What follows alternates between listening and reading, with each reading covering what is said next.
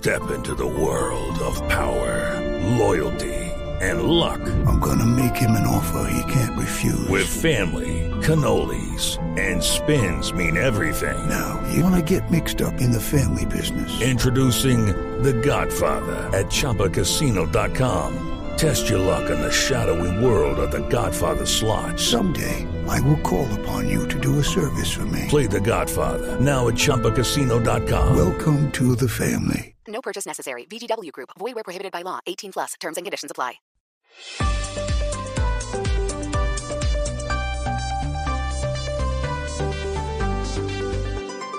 Seguimos conectados en Mañanas Blue. Desde este momento dirige Camila Zuluaga. En Colombia son las 10 de la mañana, 33 minutos, y aquí seguimos conectados con ustedes en Mañanas Blue. Vamos hasta la una de la tarde. Ya saben que arrancamos a las 5 de la mañana con todas las noticias de lo que pasa en Colombia y en el mundo, pero obviamente el país está pendiente de lo que pasa en Medellín. Y yo la pensé mucho, Ana Cristina, porque obviamente no me quiero imaginar lo que están viviendo los antioqueños y lo que están viviendo, pues, en esta oportunidad la gente de la capital de ese departamento.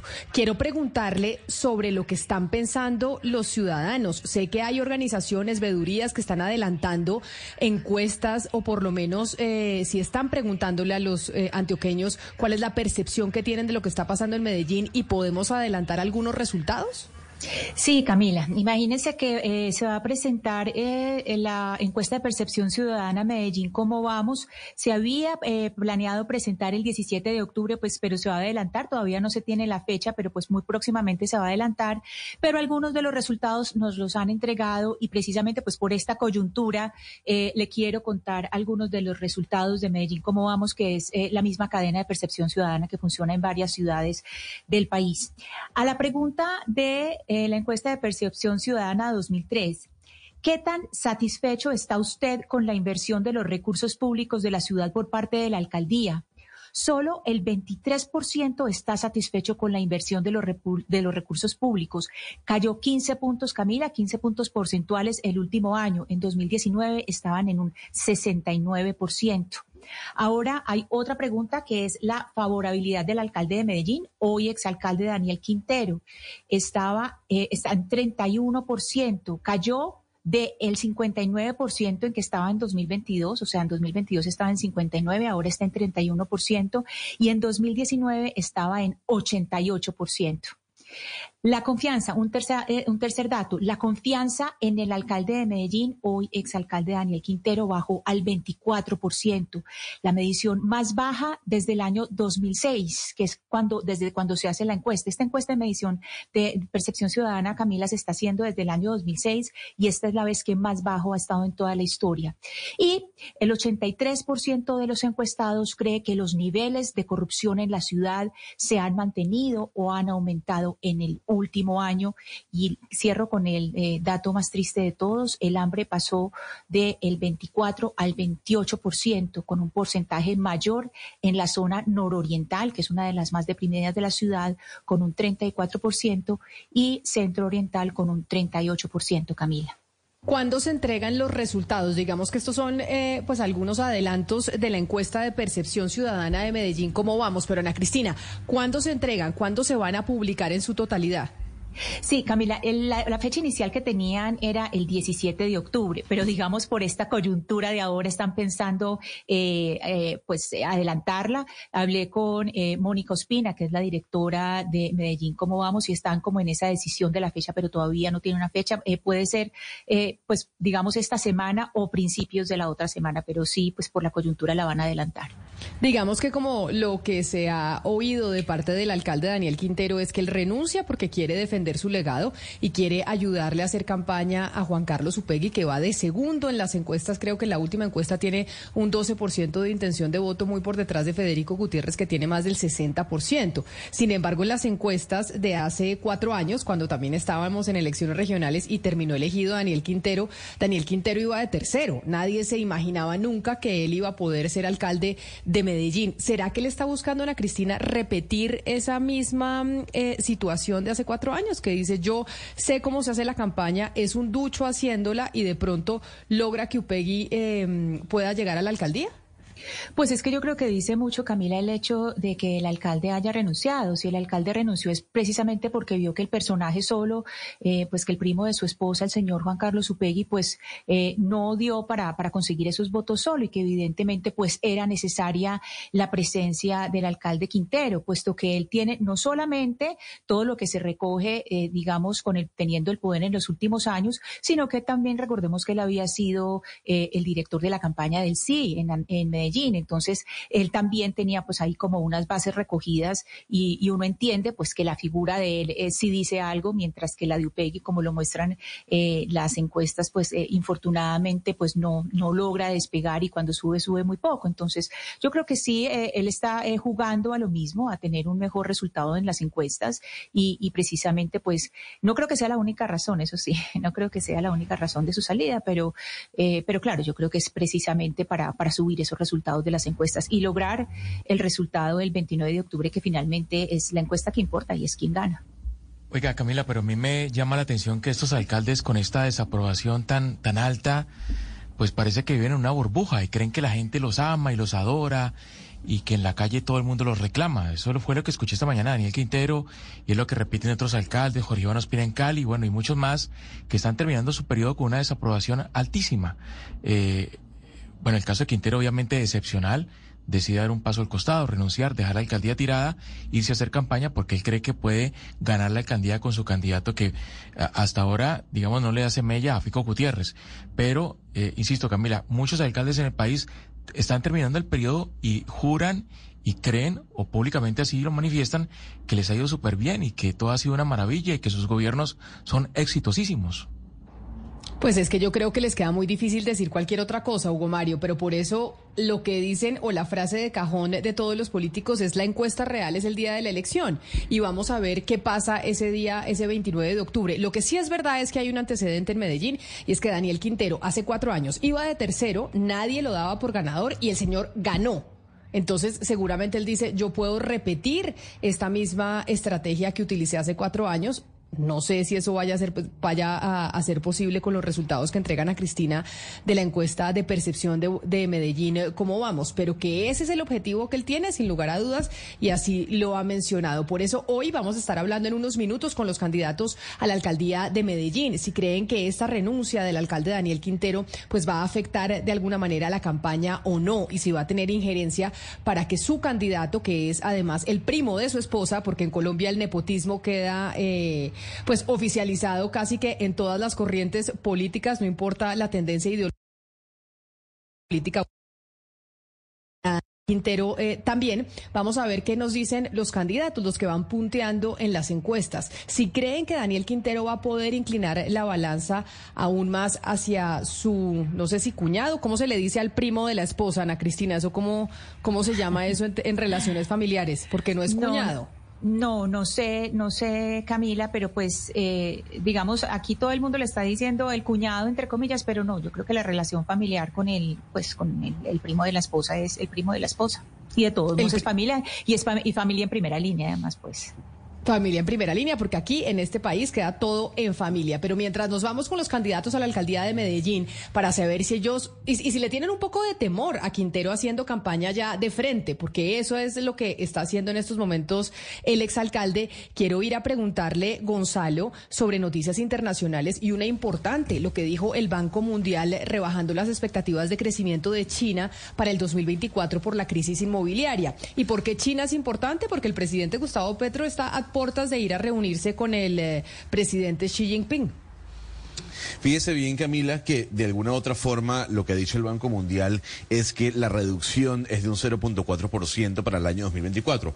Hay que recordar que para el año que viene el Banco Mundial había dado un crecimiento de China, una perspectiva de crecimiento del 4.8%. Ahora bien, hay que decir, ha dicho no, lo que está pasando con el sector inmobiliario, la caída de Evergrande, que además sigue desplomándose, va a reducir la perspectiva al 4.4%. Eso lo publicó el día de hoy el Banco Mundial en un informe en donde también habló de países ligados al sudeste asiático. Y hay que decir, hay que decir, eh, Camila, que si bien es cierto, para este año 2023 el crecimiento de China será del 5.1% para el año que viene, esa caída del sector inmobiliario va a golpear a la economía. También hay que decir que parte de la reducción viene ligado al fin de los beneficios de la reapertura post-COVID. Gonzalo Gonzalo se me fue. Yo lo estoy viendo en pantalla. Usted, Gonzalo, como siempre, lo vemos en pantalla, pero lo vemos hablar con su camiseta negra, moviendo las manos, pero algo pasa con el Internet. Usted dice que el Internet de Panamá es eh, pésimo, pero ¿será el Internet o será que se le desconecta algún eh, cablecito por ahí? ¿Usted qué dice, Oscar? ¿Que es el Internet de Panamá o es algún cable de Gonzalo? Porque el Internet del, eh, del video lo vemos perfectamente. O sea, el video nunca se desconecta, se desconecta es en audio. Camila, pueden ser las dos cosas. Puede ser que el internet le falle y también se le desconecte algún cablecito que tenga por ahí suelto. Las dos cosas pueden ocurrir, Camila. Pero mire, em, el tema, el tema del que usted planteó al comienzo, Camila, es bien importante porque eso está pasando en todo el país, ¿sabe? El tema de la intervención en política de la participación en política de los funcionarios públicos es un tema que bien amerita y qué bueno que estemos ahora más tarde con los candidatos a la alcaldía de Medellín, porque ese asunto hay que, hay que mirarlo con lupa en todo el país, Camila. En todo el país, claro que se ve. A ver si ya tenemos a Gonzalo. Gonzalo, ¿lo tenemos o no lo tenemos? Se nos fue, pero en video, a ver si los de nuestros amigos, ahí lo en pantalla yo lo estoy viendo, pero en audio no. a ver, ah, bueno, ¿y qué le pasó? ¿Por qué se le va, se le va el audio, pero no el video, Gonzalo? Pues Camila, vuelvo a decir, en Panamá vivimos una situación de duopolio complicada con las compañías de internet y de telefonía, eh, lo que hace que no podamos ir a otras opciones, tomando en cuenta de la calidad, de que la calidad de internet aquí es precaria, es muy mala. Eh, pero, ¿escuchó todo el resumen sobre la noticia de Belgrande y de China? No, no, señor, no vimos nada porque lo veíamos a usted hablando y hablando, pero no lo escuchábamos. Pero hay algo que, hay una duda que tengo, es por qué si se ve el video, pero no el audio. Porque si, se le, si el internet fuera el problema, pues se le iría el video también. No sé porque he cambiado mi cable al menos cuatro veces, Camila. Y recuerde que por video estoy por Wi-Fi y nuestra conexión directa con la emisora es por cable. Entonces también es un tema técnico que tengo que solventar, no sé si la computadora, muy difícil. Lo cierto del caso es que para, para un tema resumido, Camila, lo que ha dicho el Banco Mundial es que lo de Evergrande, la crisis inmobiliaria, eh, las restricciones o la falta ya de, de, incentivos monetarios en China van a hacer de alguna u otra manera que la economía caiga para el año que viene. Para este año 5.1% va a ser el Producto Interno Bruto que prevé el Banco Mundial, pero para el año que viene, la crisis de Evergrande, que es, es una completa, un completo desastre, a pesar de que tienen un plan de reestructuración, va a golpear la economía del gigante asiático.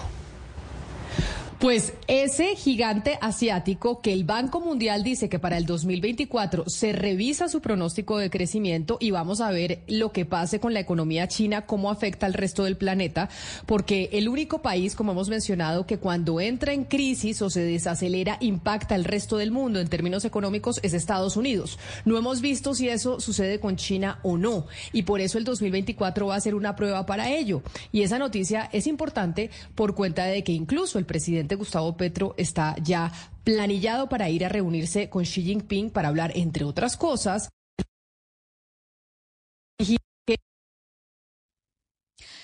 Sí, estaba diciendo el presidente Gustavo Petro Camila cuando hizo el anuncio de que lo iba a recibir Xi Jinping, de que también le iba a plantear el tema del metro de Bogotá, a ver si había manera de subterranizar una porción de la primera línea, eh, que es lo que pues sabemos el presidente ha querido desde que era alcalde y que trató de hacer eh, ahorita hace unos meses y se lo va a decir a Xi Jinping. Vamos a ver qué le responde. Pero por lo pronto, Claudia, vámonos nosotros con nuestros patos al agua. Y los patos al agua hoy son de Medellín. Y de Medellín porque, como le mencionaba, las miradas están puestas en la capital antioqueña. Así que hoy vamos a hablar con los candidatos que marcan de primero en las encuestas para preguntarles sobre el impacto que puede tener que ahora directamente el exalcalde Daniel Quintero pues se meta de lleno en la contienda electoral. En Mañanas Blue, patos al agua. Y en Patos al Agua, pues empecemos con la que ha sido calificada como la sorpresa, la sorpresa en las mediciones más recientes, Ana Cristina, porque María Paulina Aguinaga, uno es, eh, creo que una de las dos mujeres que está de candidata a la alcaldía de Medellín, pero ha venido repuntando de alguna manera en las últimas mediciones. Son eh, tres las candidatas eh, mujeres, eh, Camila. Son eh, María Paulina Aguinaga, nuestra invitada, Daisy Bermúdez y eh, Liliana Rendón. Ellas son las tres candidatas, pero la sorpresa de María Paulina Aguinaga es porque pues no estaba marcando y en la última eh, encuesta de Inbamer de intención de voto pues quedó de cuarta. Y fue la que tuvo de todos los candidatos el crecimiento más grande, pasó del 0.4% al 3.5 3.1, que es el incremento más alto. Y si uno va a ver, Camila, pues más allá de las encuestas, eh, hay que decir, pues esta, esta mujer eh, de la que, con la que vamos a conversar, ella ha sido dos veces concejal de Medellín, ha sido presidenta del consejo, ella es profesional en finanzas y relaciones internacionales de la Universidad Externado de Colombia y tiene una maestría en economía en la Universidad eh, de San Francisco. Y ella tiene un movimiento que se llama Movimiento por Medellín. Ella es nuestra invitada, Camila. Candidata Aguinaga, bienvenida a Mañanas Blue y a esta sección eh, de Patos al Agua. Gracias por atendernos. Muy buenos días, Camila, para usted, para Ana Cristina. Un saludo muy especial a toda la mesa y, por supuesto, a toda la audiencia. ¿Usted cree que la renuncia del alcalde Daniel Quintero y su confesión de que se va a dedicar de lleno a hacerle campaña al señor Upegui va a tener alguna influencia importante en darle más votos a ese candidato? Pues a ver, yo creo que indiscutiblemente hoy la fuerza política más grande que hay en Medellín es el antiquinterismo. Eh, lo que sí deja muy claro es que finalmente a él nunca le importó la ciudad y que Medellín no puede seguir siendo utilizada como tra- trampolín presidencial eh, para desde ahí poder tener un proyecto político como lo ha venido haciendo el exalcalde Federico, como lo hizo él mismo. Medellín no puede ser utilizada para reencauchar o para lanzar fallidas candidaturas presidenciales. Eh, quisiera, candidata, que nos hablara un poco de las propuestas principales que tiene usted y una de las que le preocupa a todo el país. Y es, eh, usted eh, durante sus dos periodos como concejal ha estado siempre pendiente de EPM. ¿Cuál es la propuesta suya para recuperar a EPM? Mire, yo creo que lo primero que hay que hacer es poder nombrar gente técnica y que PM recupere el rigor financiero. Eh, hemos tenido gerentes cuyo único mérito ha sido ser amigos del alcalde de turno. Hemos tenido encuestadores y a ese encuestador se le explotó Irituango en las manos. Este alcalde ha nombrado cuatro gerentes distintos y eso ha generado una gran inestabilidad en la empresa. Entonces creo que eh, todo empieza por la cabeza, por los miembros de la junta directiva.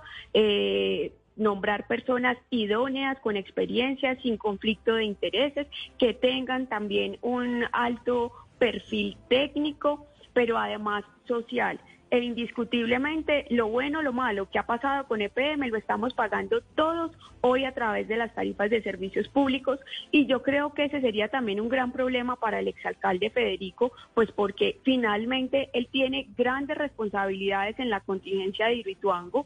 Él eh, tomó la peor decisión que fue cerrar esos dos túneles iniciales sin tener lista la presa y el vertedero lo que ocasionó la contingencia y este alcalde hoy tiene en limbo la terminación del proyecto con el cambio de contratistas. Entonces yo creo que eh, lo primero que tenemos que hacer es recuperar el rigor técnico y ético EPM. En ese sentido, eh, candidata, eh, le quisiera preguntar si en este momento, por la renuncia de Quintero, usted ve algún riesgo eh, en, de- en dilación eh, de las licitaciones, porque sabe- sabemos que están pendientes, pendientes las licitaciones eh, de algunas de las unidades y la puesta en marcha de otras. ¿Usted ve eso en riesgo por esta renuncia? Pues yo creo que sí, y además están en riesgo otras decisiones muy importantes, por ejemplo, si se capitaliza o no eh, a UNE. Recuerden que UNE pidió una capitalización por parte de PM de 300 mil millones. Entonces, eh, son, creo que son esas dos decisiones que hoy están en vilo por la interinidad que tiene la ciudad. Uno, que no se sabe quién va a terminar Irituango y si sí se va a terminar y, y- y cuándo sería esa fecha donde estarían funcionando las ocho turbinas. Y dos, pues qué va a pasar entonces con la capitalización de UNE, porque en definitiva EPM debe tomar una decisión y ahí también hay que decirlo, el exalcalde Gutiérrez tiene una gran responsabilidad porque durante su mandato directivos de UNE se pagaron bonificaciones anuales a pesar de las pérdidas de más de 16 mil millones de pesos, vendieron torres por más de 300 mil, realizaron sustituciones patronales por 600 trabajadores, despidos masivos, desmantelaron la empresa y él no hizo absolutamente nada y mientras tanto su hermana ejercía un alto cargo directivo al interior de la empresa. Eh, Eso le quería preguntar yo, doctora María Paulina, ¿qué va a pasar contigo Uni? ¿Cuál es el futuro de esa empresa? ¿Se va a quedar Milicon con la compañía? ¿Podrá regresar a, al- al- a la ciudad, al municipio de Medellín? Eh, ¿Qué futuro le depara a Tigo Une? Bueno, ellos están planteando una nueva alternativa y es que PM capitalice con esos 300 mil millones a cambio de ampliar la cláusula de protección del patrimonio público que se vence en agosto de 2024 y es la que le permite a EPM eh, ofrecer esa participación accionaria a Milicom, que es ese socio estratégico, y si Milicom no lo compra, salir a vender la empresa en conjunto.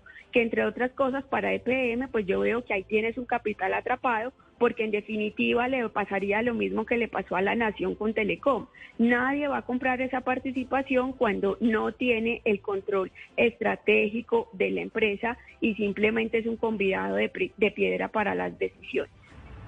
Claro, pero como eso está en este instante sobre la mesa y faltan tres meses para que se tenga un nuevo alcalde en Medellín que ya pueda tomar decisiones con propiedad, el encargado, candidata María Paulina Aguinaga, ¿usted qué cree que debe hacer o que va a hacer en este caso con, eh, con Milicom y con el chicharrón que tienen de Tigo Une? Pues yo creo que si se decide capitalizar debe ser condicionado, uno, a la ampliación de esa cláusula de protección del patrimonio público para que en un caso eventual puedan salir a vender la empresa en conjunto y mitigar las pérdidas que se tienen hoy. Recordemos que hoy las pérdidas de la empresa son por 2.3 billones de pesos y que desde que se dio la fusión no ha dado utilidades. Eh, y dos, creo también que se debe pedir la renuncia del staff directivo de la empresa, porque es quien ha venido administrando y también son responsables de, de este desastre que vemos hoy y que desde el Consejo yo lo había anunciado y había advertido muchas de estas irregularidades desde el año 2016 y realmente es lamentable que las administraciones, esta y, la de Federico, pues no hayan tomado cartas en el asunto y hayan dejado escalar este problema a semejante nivel. Pero, candidata Aguinaga, usted con su respuesta insinúa un poco de lo que le iba a preguntar ahorita, eh, porque la pregunta del millón es más que capitalizar, que debe hacer el próximo alcalde, si es realmente privatizar la otra parte, porque eh, a cada tres o cuatro años es muy fácil para los alcaldes pedirle plata a la gente con sus impuestos y meterle Pero es plata que- a una empresa que es deficitaria y que su diagnóstico es claro. Es decir, ¿se debe privatizar sí o no la empresa? Porque más allá de salvarla es que ahorita... La empresa, Sí. la empresa ya está privatizada. No, la, mi- mitad es de la alcaldía. La mitad es de la Sí, alcaldía. pero es que, pero es que en términos prácticos ya está privatizada y se privatizó desde la fusión, porque cuando usted ocurren dos cosas, uno es el privado el que tiene cuatro de los siete miembros de junta directiva, son ellos los que toman las decisiones en la junta, y dos, cuando en la asamblea de accionistas es el privado el que tiene la mayoría de acciones con derecho a voto, porque a la ciudad no le dijeron la verdad en su momento y es que EPM quedaba con tres acciones preferenciales pero sin derecho a voto, entonces en últimas eso ya está privatizado y tan es cierto que está privatizado ribatizado que los directivos, a pesar de semantes pérdidas, se pagaban bonificaciones anuales de más de 16 mil millones de pesos, han vendido las torres, no han respetado los derechos laborales de los trabajadores y simplemente EPM le ha tocado ahí, tiene tres miembros de cuatro en la junta directiva, pero no ha tenido injerencia en las grandes decisiones de la empresa. Entonces decir hoy que tenemos todavía la mitad y que eso está y que eso es público, pero yo creo que es mentirnos a nosotros mismos. Candidata Aguinaga, usted sabe que eh, la desinformación es una de las eh, formas de ataque más, eh, digamos, más graves en las campañas políticas y ya hay quienes están eh, diciendo o insinúan que usted no va a ir hasta el final, que podría adherir a los candidatos Upegui o Corredor. ¿Usted va a estar hasta el final? ¿Usted adheriría a alguno de ellos? Y en caso de no quedar, pues de no ganar o quedar de segundo, ¿usted sería parte de la, de, de la administración de alguno de ellos? Pues mire, yo sí tengo muy claro que yo no renuncié al Consejo para quedarme a mitad de camino. Y siempre lo he dicho, mi candidatura va hasta el final, por eso recogí las firmas. Mi candidatura no tiembla por la renuncia de Quintero para aspirar en cuerpo ajeno. no tiembla ante la sobradez de, de Federico Gutiérrez ni ante el derroche de recursos de otras campañas. Yo me voy hasta el final proponiéndole a la ciudad una candidatura seria, con ideas, con propuestas, pasando la página de esa polarización, porque creo que Medellín no puede ni volver al pasado ni continuar con el presente, porque finalmente las equivocaciones de Quintero han sido tantas que han hecho a quedar a, Federico Gutiérrez como el gran estadista de Medellín, cuando en su administración tuvimos grandes retrocesos en educación, en seguridad, en pobreza, en desempleo y podría continuar con la lista. Pues es la candidata a la alcaldía de Medellín, María Paulina Aguinaga, la única mujer que está en los primeros puestos según las últimas mediciones y quien dice va hasta el final de esta contienda por la alcaldía de Medellín que se llevará a cabo el 29 de octubre. Candidata María Paulina Aguinaga, mil gracias por haber estado aquí con nosotros y mucha suerte en el resto de la campaña. Mil gracias a ustedes por el espacio y un muy feliz día para ustedes y toda la audiencia. Un saludo muy especial. Esta es una de las candidatas, va de cuarto lugar, Ana Cristina, según las encuestas. Federico Gutiérrez, pues va sobrado de lote, dicen muchos que puede ser ya casi que el próximo alcalde de Medellín asegurado. En segundo lugar va Juan Carlos Upegui, en tercer lugar va eh, Albert Corredor y en cuarta María Paulina Aguinaga, ¿cierto? Que son como los cuatro primeros candidatos que están punteando en las encuestas. Claro, ese, esos son los que van punteando, eh, Camila, pero es que no es el orden. El orden es, eh, pues aquí lo que hay que destacar es el nivel de crecimiento. Es decir, lo que creció la candidata Aguinaga con respecto a lo que tenía, de lo que venía y en lo que y en lo que y en lo que quedó ahora, es decir, porque ella venía de no marcar ni siquiera uno y ya tiene 3.1, es, es, decir, del nivel de crecimiento si usted mira absolutamente todos los candidatos que han subido, que han perdido, ella es la que tiene el crecimiento más grande, porque digamos Federico Gutiérrez eh, sigue siendo el líder, pero pues lo que sigue subiendo es, es muy poquito. El, el, segundo es Juan Carlos Upegui que también tiene un crecimiento, pero digamos es un es un crecimiento moderado, mientras que en relación con lo que tenía a lo que subió, y yo creo que eso es lo importante es eh, la que más eh, creció en, en, la audiencia y eso ahí, eh, Camila, yo creo que sí tiene que ver indudablemente por el desempeño en los debates. Eso sí, pues ahí es relacionado directamente con el desempeño en los debates. Pues sigamos con nuestra sección de patos al agua y con los candidatos a la alcaldía de Medellín. Con nosotros eh, en la línea y se conecta también a través de nuestro canal eh, de YouTube a esta hora de Blue Radio en vivo, el candidato Juan Carlos Upegui, entre otras la razón que esgrimió el alcalde de Medellín, Juan Carlos Quintero, para renunciar, para adherirse y poder hacer campaña abiertamente sobre su pariente, el señor Upegui. Candidato Upegui, bienvenido a Mañanas Blue. Gracias por conectarse con nosotros a esta hora. Camila, un saludo muy especial a toda la mesa. Yo soy Juan Carlos Upegui. Estamos, como lo venían hablando, en el segundo lugar en las encuestas. En este momento representamos la candidatura que es la alternativa a Federico Gutiérrez y que ha venido creciendo con más fuerza en los últimos días en la ciudad de Medellín.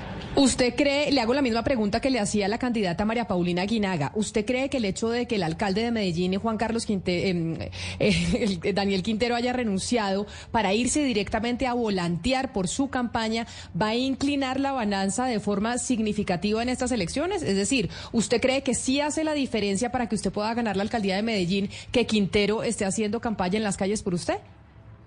Bueno, las sensaciones que hemos tenido en la calle han sido muy positivas, muy buena receptividad de parte de la gente, en los barrios, los jóvenes, las mujeres, las personas mayores nos manifiestan su cariño, nos dicen que nos han visto en redes sociales. Yo he tenido un crecimiento muy fuerte también en todas las redes sociales. Eso me ha permitido conectar con la ciudadanía. Ayer que hicimos un recorrido conjunto, tuvimos también reacciones muy positivas y sintiendo esa energía de los barrios, yo lo que creo es que vamos a crecer muchísimo en las próximas semanas, pero también muy importante, vamos a seguir sumando sectores sociales, sectores alternativos, comunitarios, líderes del territorio, que permitan que nuestra candidatura avance y que podamos disputar la alcaldía de Medellín y ganarla el próximo 29 de octubre.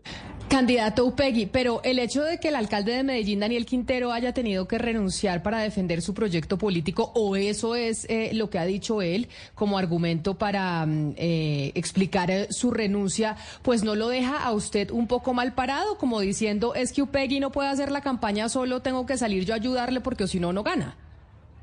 Él se suma precisamente porque estamos fuertes, porque hemos venido creciendo, porque nuestra candidatura no solo es viable, sino que es la única alternativa al día de hoy para derrotar a Federico Gutiérrez, que está construyendo un proceso político de la mano de Álvaro Uribe Vélez, de José Obdulio, de Vargas Lleras, de todo lo peor de la política nacional y entendiendo que nuestra candidatura de las 15 es la que está con mayores posibilidades de enfrentar a Federico Gutiérrez, pues en este momento lo que nos da es ese impulso para seguir avanzando, seguir creciendo y entendiendo algo muy importante, que la gente en Medellín no ha decidido. Quienes dicen que la elección ya se acabó, no entienden que las elecciones en Medellín dependen de un voto libre, un voto de opinión, que en este momento está empezando a analizar las diferentes candidaturas y que por supuesto esto es lo que nos va a permitir entender que la ciudadanía, con su voto informado, va a escoger que Medellín avance y que no vuelva a ese oscuro pasado. Sí, un mes en política es una barbaridad, es una cantidad de tiempo y falta mucho para definir entonces quién va a ganar la candidatura. Sin embargo, el hecho de que Daniel Quintero esté saliendo a las calles y volanteando por su campaña, candidato Upegui, también deja pues eh, una sensación de que usted podría llegar a ser un títere de Quintero y que en caso de que usted gane, pues realmente no es usted el que va a mandar, sino el que va a mandar es Daniel Quintero. ¿Usted cómo va a hacer para, para decirle a la ciudadanía que no es así? Porque hay mucha gente que no está acompañando a Daniel Quintero en, em, en, sus resultados. Así nos lo decían a Cristina hace algunos minutos el, de las encuestas que está por entregar Medellín, ¿cómo vamos? Entonces, ¿usted cómo le garantiza a los medellinenses que efectivamente el que gobernará es usted y no Daniel Quintero y que usted no va a ser un títere de él? Bueno, nuestro proyecto político que es del movimiento Independientes tiene unas causas que hemos compartido muchísimos años, que es la defensa de los recursos públicos, permitir que nuestra ciudadanía sea consciente del valor de las empresas y evitar que esos corruptos que defenestraron el patrimonio público en Hidroituango, en la Biblioteca España, en UNI, vuelvan a nuestra ciudad. Es una causa que compartimos en nuestro movimiento, la educación, eh, los computadores futuro, la matrícula cero. Entender también que estamos hablando de darle la posibilidad de que los estudiantes tengan la oportunidad de movilizarse de forma gratuita en el metro. Entonces aquí lo que tenemos es las mejores propuestas, una candidatura, joven con ideas frescas para la ciudadanía que nos va a permitir conectarnos con una agenda de la cual hemos sido coherentes en los últimos 20 años, que hemos defendido la paz, que hemos defendido el territorio, que hemos luchado para que nuestros jóvenes tengan oportunidades en los territorios y por eso nosotros tenemos una agenda que es pública, que podemos defender con tranquilidad, que la Candidato Peggy, permítame preguntarle por, el... Eh, permítame preguntarle, por favor, por los eventos de ayer. Eh, todas las redes sociales y en los medios de comunicación claro que sí, Un saludo muy especial. ¿Cómo estás? Muy bien, muchas gracias, candidato. Eh, para hacer una presentación de la misma manera que lo hicimos con la candidata María Paulina Aguinaga, nuestro invitado es filósofo de la Universidad Nacional de Colombia. Según eh, la web eh, de la Alcaldía de Medellín, él apoyó el Plan de Desarrollo Medellín Futuro, apoyó en su, en su construcción y también fue el primer secretario de la no violencia. Candidato, le quería preguntar precisamente por el evento de ayer en el que hubo un despliegue de público y también, pues, digamos, eh, todo un, todo un despliegue de campaña bastante grande, que es el mismo que hemos visto en, en la ciudad, que está con bastantes vallas suyas, pasacalles, especialmente en los estratos, en los lugares de estratos 1, 2 y 3. Usted tiene una sede de campaña muy grande en la carrera 80 con Colombia, que eso también pues implica unos costos grandes. Yo le quiero preguntar, candidato, ¿por qué usted, su, eh, por qué su campaña no ha reportado en cuentas claras eh, todo el dinero que han gastado. Este reporte de cuentas claras, para hacer eh, una claridad, Camila, ante los oyentes, cuentas claras es financiado por la Agencia Sueca de Cooperación Internacional y Transparencia por Colombia. Su, su, campaña hasta el momento pues no ha reportado gastos quisiéramos saber por frente a este despliegue de publicidad. Nosotros ya hicimos nuestro primer reporte eh, de cuentas que nos permiten sobre todo avanzar en la construcción de esos diferentes procesos que hemos tenido alrededor de la publicidad. ¿En dónde hicieron el reporte, candidato? Cuentas claras no registra el eh, reporte de ustedes. ¿Dónde hicieron el reporte? nosotros ya publicamos y, podemos eh, corroborar. ¿Pero con qué plataforma? ¿Con qué plataforma, por favor? Cuentas claras no registra el reporte de ustedes. Lo hicimos en el portal, lo hemos reportado ante el CNE y esto lo hacemos de forma transparente porque creemos que la ciudadanía, que sabe que en este momento de Medellín tiene una opción muy importante para ir adelante, necesita sobre todo transparencia. Esto nos ha permitido Entonces cuéntenos, cuéntenos por favor de esa quiero- transparencia, cuánto dinero se ha gastado en publicidad, hacer- por favor.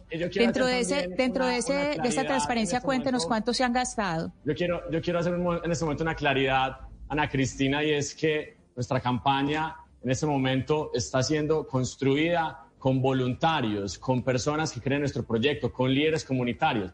Hemos hecho las solicitudes, como ha pasado en diferentes lugares del país, a bancos para que nos presten y poder seguir financiando nuestra campaña. Y hemos tenido el rechazo de los grandes bancos porque sabemos que como representamos una candidatura alternativa, pues no nos van a permitir financiar esto.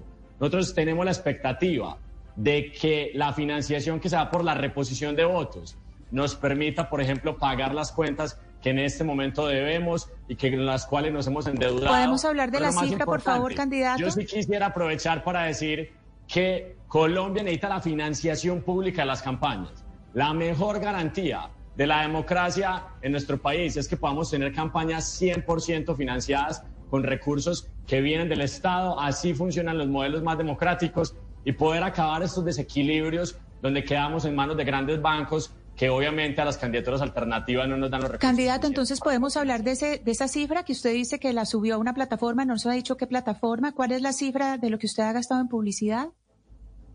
Yo la comparto en redes, hemos reportado eh, nuestros primeros gastos de campaña, tenemos cuentas por pagar, por supuesto, de diferentes procesos que hemos tenido eh, en los últimos meses y vamos a tener toda la transparencia. La ciudadanía de Medellín puede tener toda la tranquilidad de que la candidatura de Juan Carlos Upegui, que es una candidatura que se ha construido la mano con los jóvenes, de los estudiantes, de los líderes comunitarios, va a transformar la historia de Medellín y nos va a permitir Tenemos el número. ¿Tenemos el número, la cantidad? Ya, ya tenemos, eh, voy a publicar en redes sociales para que vean eh, los montos correspondientes. Pues por eso aprovechemos que, estemos, que estamos en Blue Radio. supuesto. Hay una cobertura, hay una cobertura mayor que redes sociales. Blue Radio tiene una sí, cobertura va- mayor que las redes. Ana por eso le estamos y- dando esta y- oportunidad. Qué bueno. Claro que sí, Ana Cristina. Vamos a hacer el reporte. Y lo que yo quiero decir a los oyentes es, nuestra candidatura, que es la candidatura independiente, juvenil, alternativa, que hoy la única alternativa a Federico Gutiérrez, que está de la mano del uribismo, va a dar la sorpresa en estas elecciones. Estamos creciendo cada día en las encuestas y, por supuesto, vamos a seguir recorriendo los barrios y los territorios de la mano de la gente. Pero, candidato Pegui, usted como analiza el fenómeno de Fico Gutiérrez en Medellín, ¿por qué ese porcentaje tan alto en las encuestas? ¿Por qué la diferencia tan grande con el resto de candidatos como usted? Muchos piensan que es por la mala gestión de Daniel Quintero que la gente de Medellín volvió a reclamar a Fico Gutiérrez como alcalde. Bueno, hace cuatro años nos decían exactamente lo mismo, que Ramos ya había ganado, que Ramos era el alcalde, que, que ya esto se había decidido. Y lo que hemos visto en este momento es que Federico Gutiérrez llegó a su techo, porque ya no tiene para dónde más crecer, ya tiene su máximo reconocimiento. Nosotros que estamos en la calle haciendo la tarea, tenemos una sensación muy positiva. Hemos sentido el apoyo y el cariño de la gente. Muchos se me acercan, las familias, y me dicen, yo lo he visto en TikTok, mi hija va a votar por usted, yo quiero que saque adelante esa propuesta de metro gratis para los estudiantes, para las personas con discapacidad. Y por eso nuestra ciudad, que tiene un voto libre de opinión y que estos últimos días va a decidir lo que vas a configurar un escenario en donde nos va a permitir ir adelante para no volver a ese oscuro pasado. También que hemos visto que las encuestas que hace cuatro años daban una diferencia de 30 puntos, pues en este momento están jugando a lo mismo y por eso ya la gente en la calle no les cree muchísimo ante estos resultados manipulados que muchas veces han comunicado a la ciudadanía. Candidato Peg, usted trabajó un tiempo en el viceministerio de las TIC, cuando Daniel Quintero pues era uno de los viceministros de ese entonces. También entiendo que fue casi dos años secretario de la no violencia, pero al margen de eso, pues usted no ha estado al frente de alguna entidad administrativa importante, no ha sido concejal por muchos años. ¿Por qué quien lo oye debería entregarle eh, pues la, ciudad, la segunda ciudad más importante del país a alguien con esa trayectoria? Sebastián, nosotros hemos liderado grandes proyectos de ciudad. Yo estuve al frente, por ejemplo, de la materialización del metro del 80, que Federico Gutiérrez había descartado. Yo estuve al frente de la consolidación de proyectos como Parques del Río Norte, como los computadores futuro. Nuestro gobierno ha dado grandes resultados en materia de desempleo, en materia de reducción de homicidios. Entonces, esa experiencia que hemos tenido gobernando la ciudad con resultados concretos es lo que nosotros le estamos poniendo al servicio de la ciudadanía. También mi formación académica como filósofo en la Universidad Nacional, tengo estudios de liderazgo de ciudades con Bloomberg y Harvard, pero lo más importante, yo me he recorrido, me he caminado las comunas y los barrios de la ciudad donde crecí, que para mí es muy importante recalcar esto y es que la ciudadanía en Medellín lo que quiere es un líder cercano. ¿Sabe qué me dicen a mí Pero mire, cuando yo recorro las calles? Yo lo que los, los queremos apoyar porque está joven, porque tiene nuevas ideas. Solo le pedimos algo. Cuando gane, no se olvide de nosotros, no se olvide de nuestros Pero barrios. mire- mire, candidato, es mi principal pero mire, candidato. Trabajar por la ciudadanía para no olvidarme nunca de los jóvenes, de Sí. los niños y de los adultos mayores, por supuesto, que están buscando. Pero mire, mire, candidato Upegui, que usted, usted se puso una camiseta muy complicada, que es la camiseta del con- continuismo de la gestión de, de- del candidato, del, del alcalde de Medellín. Le voy a contar por qué, porque la aprobación que tiene el alcalde de Medellín en este momento eh, y que se, se, se suma a su campaña es tan solo el 31%, según lo- el estudio de Medellín, cómo vamos, y además con una confianza muy precaria por parte de los habitantes de la ciudad de Medellín. El doctor Quintero tiene apenas el 24% de confianza de los ciudadanos en su gestión. Es decir, usted va a heredar un lastre de una administración que ha sido cuestionada en todo sentido. ¿Cómo va a lograr usted superar ese, esa, esa, esa, esa aprobación tan precaria del 31% y esa confianza tan solo del 24% del candidato, que, de- del alcalde de Medellín, el doctor Quintero, que lo respalda usted ahora como candidato? ¿Cómo lo va a hacer? Mire, yo he estado en las calles en los últimos meses y quiero decirles que la ciudadanía nos apoya, nos respalda, está con nosotros. Los barrios populares se han convertido sobre todo en una fortaleza muy importante para nosotros porque crecimos en ellos y hemos trabajado por ellos. Entendemos que la ciudadanía en este momento en Medellín va a tomar una decisión que es difícil, que es la más importante que se ha tomado en la historia de nuestra ciudad.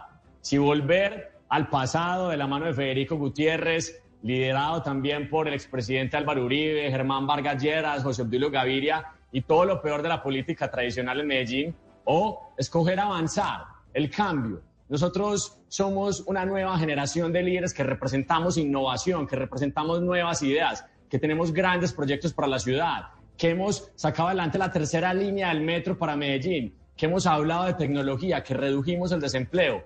Y por supuesto, lo que va a pasar es que vamos a volcarnos a las calles con alegría, con una campaña esperanzadora, pero sobre todo festiva. Y también entendiendo que este momento crítico nos lleva a llamar a la unidad. Y por eso yo le he hecho llamados a la unidad a Daisy Bermúdez, a María Paulina Guinaga, a Albert Corredor y en general a todas las candidaturas que entienden el desastre que sería para Medellín retroceder a ese pasado oscuro de violencia, corrupción y, y- y destrucción de los recursos públicos. Eh, candidato, usted ha estado hablando eh, durante esta entrevista de transparencia, lo cual es un tema central en todas las ciudades, en especial en Medellín. Le quiero preguntar eh, por un contrato, con un contrato que es eh, uno de varios que fue eh, presentado a la Fiscalía General de la Nación por eh, la veeduría Todos por Medellín. Este contrato es un contrato firmado por usted. Usted lo firmó cuando era secretario de la no violencia, lo firmó en mayo de 2021. Un contrato firmado con Metroparques y fue por contratación directa. El contrato primero era por 773.314 millones de pesos. Era un contrato para realización de eventos, eh, eh, simplemente realización de eventos, y luego tuvo una adición de 276.976 millones de pesos. Es decir, en total, esto fue un contrato a dedo por contratación directa de 889.529 millones de pesos. Aquí los eh, oyentes que nos están acompañando por YouTube pueden ver la firma del contrato y pueden ver pues la parte donde Ana- usted firma. Cristina, te- ¿A usted te- le parece, perdóneme, le hago la pregunta, una- a te usted le... Creo, creo que puedes estar equivocada en las cifras porque 880 mil millones de pesos eh, excede el presupuesto de toda la Secretaría y seguro estás, estás adicionando... eh, más cero de lo 889, que- perdón, sí, perdón, esa sí es una corrección Sí, eh, que- válida. creo que- sí, Sí, 889 millones 529 mil pesos. Sí, tiene, sí, tiene razón. Sí, tiene razón. Usted tiene, tiene ahí toda la razón en la corrección. tiene ahí toda la, tiene toda la razón. Es un contrato. Una, locura. Sí, eso es un eh, lapsus. Lo que acabo de cometer es un lapsus. 889 millones 529 mil pesos. Esa plata es una cantidad de plata ¿cierto? Es una cantidad de plata y yo le quiero preguntar si a usted le parece eso transparente, asignar a dedo eh, esa cantidad de plata que por supuesto cometió un lapsus, pero de todos modos 889 eh, millones de pesos es una cantidad de dinero para asignar directamente. Bueno, Ana, yo quiero decirte que eh, ese contrato, junto con todos los contratos que han hecho parte de mi gestión, pues han sido revisados por todas las entidades, por la Contraloría, y se ha encontrado una ejecución absolutamente transparente, pero esos recursos fueron a destinarse para apoyar, por ejemplo, el mes de la no violencia, apoyar a las víctimas del conflicto armado, para apoyar a los jóvenes que están vendiendo sus emprendimientos, a las personas víctimas del conflicto que junto con los reincorporados han hecho parte de ferias como Hecho en Paz, en las cuales eh, han participado de la Feria de las Flores, de la Feria del Libro. Entonces, en la Secretaría de la No Violencia nosotros trabajamos muy fuertemente para sacar adelante una institucionalidad que nos permitiera construir paz en los territorios y sobre todo entender que la justicia restaurativa y que ese camino de la reconciliación en una ciudad que fue la más violenta del mundo es un camino que podemos conseguir. Pero el resultado más importante en materia de paz definitivamente son la reducción de los homicidios. Un 40% de reducción de los homicidios. Eso no lo tiene ninguna ciudad en Colombia. Inclusive otras ciudades de Latinoamérica nos han llamado a preguntarnos cuál fue la estrategia, porque definitivamente hemos enfocado nuestro gobierno en la protección de la vida, en el cuidado de nuestros jóvenes. Y ese precisamente es el riesgo, que vuelvan los que aumentaron los homicidios, los que se aliaron con la mafia de la oficina de Envigado, los que masacraban a nuestros jóvenes en los territorios. Eso es lo que no podemos permitir que nuestra ciudad regrese a esa guerra, a ese pasado violento, de la mano de Álvaro Uribe, y por eso nosotros representamos la posibilidad de ir a adelante. Candidato. y yo sé que vamos a lograrlo con la ayuda, con el favor de la ciudadanía. Agradeciendo su tiempo de haber estado hoy con nosotros en esta sección de Patos al Agua con los candidatos a la alcaldía de Medellín, los que van eh, pues de primeros en las encuestas. Quiero hacerle una última pregunta y es, Daniel Quintero renuncia para ayudar a su campaña, para ir a volantear, pero entre otras cosas para empezar desde ya su campaña presidencial. En caso de que usted no gane la elección a la alcaldía de Medellín, ¿usted a qué se va a dedicar? ¿Ayudarle a Daniel Quintero a la campaña presidencial o cuál va a ser eh, su rumbo profesional? Bueno, nosotros vamos a ganar precisamente porque vamos a derrotar la soberbia de quienes ya se sienten triunfadores. De pero en caso de que no, porque todos los candidatos responden que van a ganar, pero en caso de que no, de que no gane, ¿usted eh, se va a dedicar a trabajar con Quintero en, su campaña presidencial? El candidato que va de segundo, que viene creciendo, es el que apoya a la gente. Entonces yo quiero decirle a toda la ciudadanía que vamos a ganar el próximo 29 de octubre y sobre todo que vamos a gobernar para todos. Vamos a gobernar para toda la ciudadanía vamos a gobernar para todos los sectores sociales, vamos a ser un gobierno pluralista, abierto, democrático, amplio, que nos permita avanzar y mantener el impulso, pero sobre todo reconstruir esa confianza que yo sé que muchas partes de la ciudadanía se ha roto por tantas mentiras, por tantos ataques, pero aquí estamos para dar la cara, para ir al frente. Bueno, mi nombre es Juan Carlos Upegui y ha sido un gusto estar en esta entrevista el día de hoy. Gracias, candidato. Mucha suerte en eh, lo que resta de campaña por haber estado aquí con nosotros en Patos al Agua. Muchas gracias, Camila. Un saludo muy especial para toda la audiencia.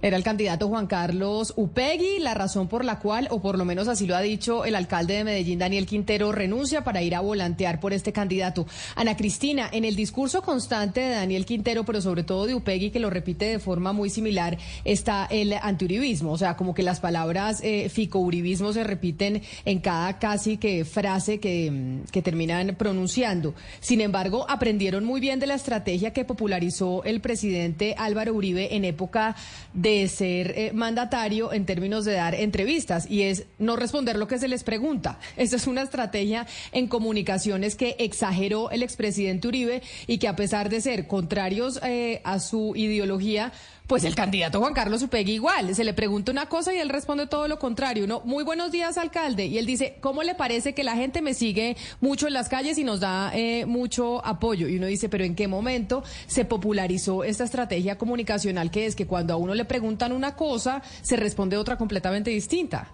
Sí, así es, Camila. Eh, ni por la cifra que le pregunté, eh, tenía información y además yo ya le tengo la cifra. Eh, ni por eh, la transparencia de estos discursos, de estos eh, contratos que firmó a dedo, porque 890 millones de pesos es una cantidad de plata para darle a dedo y eso es parte de la denuncia de cartelización de todos por Medellín. Pero mire, Camila, en Cuentas Claras, que fue el portal que yo le comenté al señor Upegui, no tiene, no tiene ningún reporte, no tiene ningún reporte de gastos. Sin embargo, él nos dijo en el, la organización electoral del Consejo Nacional Electoral, él reportó. Aquí tengo el reporte y no me lo pasó él, además lo tengo, eh, no lo tengo por él. Esa cifra que él no nos eh, no nos dio, por más que insistimos, es de 41 millones 997 mil 520 pesos.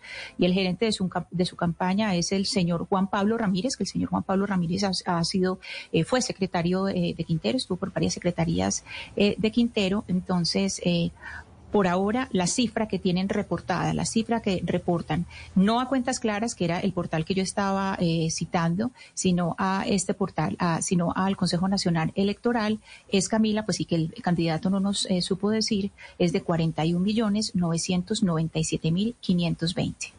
Claudia, usted que eh, muchas veces da capacitaciones en términos de comunicaciones, ¿en qué momento se popularizó de semejante manera el hecho de que cuando se da una entrevista se responde lo que se quiere responder y no lo que le están a uno preguntando? Sabe, Camila, que yo sobre eso, ¿qué es lo que encuentro? Que generalmente las agencias de comunicaciones que están lideradas por personas que no han hecho periodismo, la mayoría de ellas sí les recomiendan a la gente cuando la están entrenando para hablar en medios que no importa que le pregunten, diga lo que usted preparó para decir. Eh, cuando personas que sí hemos hecho periodismo hemos tenido la oportunidad de desarrollar este tipo de actividades, pues yo lo que les digo es grave error, porque uno como periodista, si hace una pregunta, pues lo que espera es que se la respondan. Entonces, creo que eh, las agencias y quienes hacemos esto, pues debemos ser enfáticos en decir, sí hay que responder las preguntas. Eso no quiere decir que usted, pues, no eh, aproveche esa exposición mediática para dar el mensaje que, que preparó, pero hay que responder las preguntas. Lo que pasa es que la tendencia, como usted bien lo ha dicho, es a que ellos dicen, eh, no importa que me pregunten, yo respondo lo que preparé. Pero además, Claudia, me da la impresión que el candidato Peggy ha tenido como asesorías o, coaching de comunicación porque las respuestas son como muy intuitivas, eh, muy, perdón, muy, eh, no intuitivas, sino muy formateadas, responde rápido y lo que dice Camila, de cada tres frases, dos está Fico, Uribe, Uribe Fijo, Fico, pero no sé Camila ahorita a estas alturas con las encuestas cómo está, qué tan buena estrategia sea que el sucesor de Quintero sea pues casi que un molde de él desde el punto de vista físico, con la camisa azul metida, el, peinado parecido, el hablado parecido, pues cuando las encuestas dicen todo lo contrario. Y si la fuerza Fico Uribe, bueno, Uribe no porque no, no hay nada oficial, pero la fuerza de Fico es tan popular en Medellín, ser usted tan hostil contra Fico, no sé comunicacionalmente si eso sea inteligente, de irse usted, casi que el eje de su campaña sea irse en contra de la persona que aparentemente va a arrasar en todas en las elecciones. Sebastián, si uno va a hablar de datos, simplemente los datos, algo tan, tan básico como tener los datos de campaña, pues es algo que mínimamente debe tener el candidato. El candidato, eh, no por los datos, repito, no por los datos que él me pasó por datos que acabo de consultar en el Consejo Nacional Electoral, que es un portal distinto a Cuentas Claras, él reporta 41 millones, ¿cierto? Un poco más de 41 millones, casi, casi los 42. Pues hay que decir que solamente, pues, las vallas que tiene, o sea, las, las vallas que usted puede contar de, este señor pueden ser más de 50 millones de pesos. Es decir, si usted viene a Medellín y se da cuenta de la, de la publicidad que él tiene, nunca son 42 millones de pesos, nunca. Pues es que eso, cualquier persona que sepa cuál es el precio de una valla y dónde están ubicadas las vallas de él, que además están ubicadas en los lugares de mayor visibilidad eh, eh, de la ciudad y de las vías de, acceso, pues nunca cuestan eh, lo que están reportando.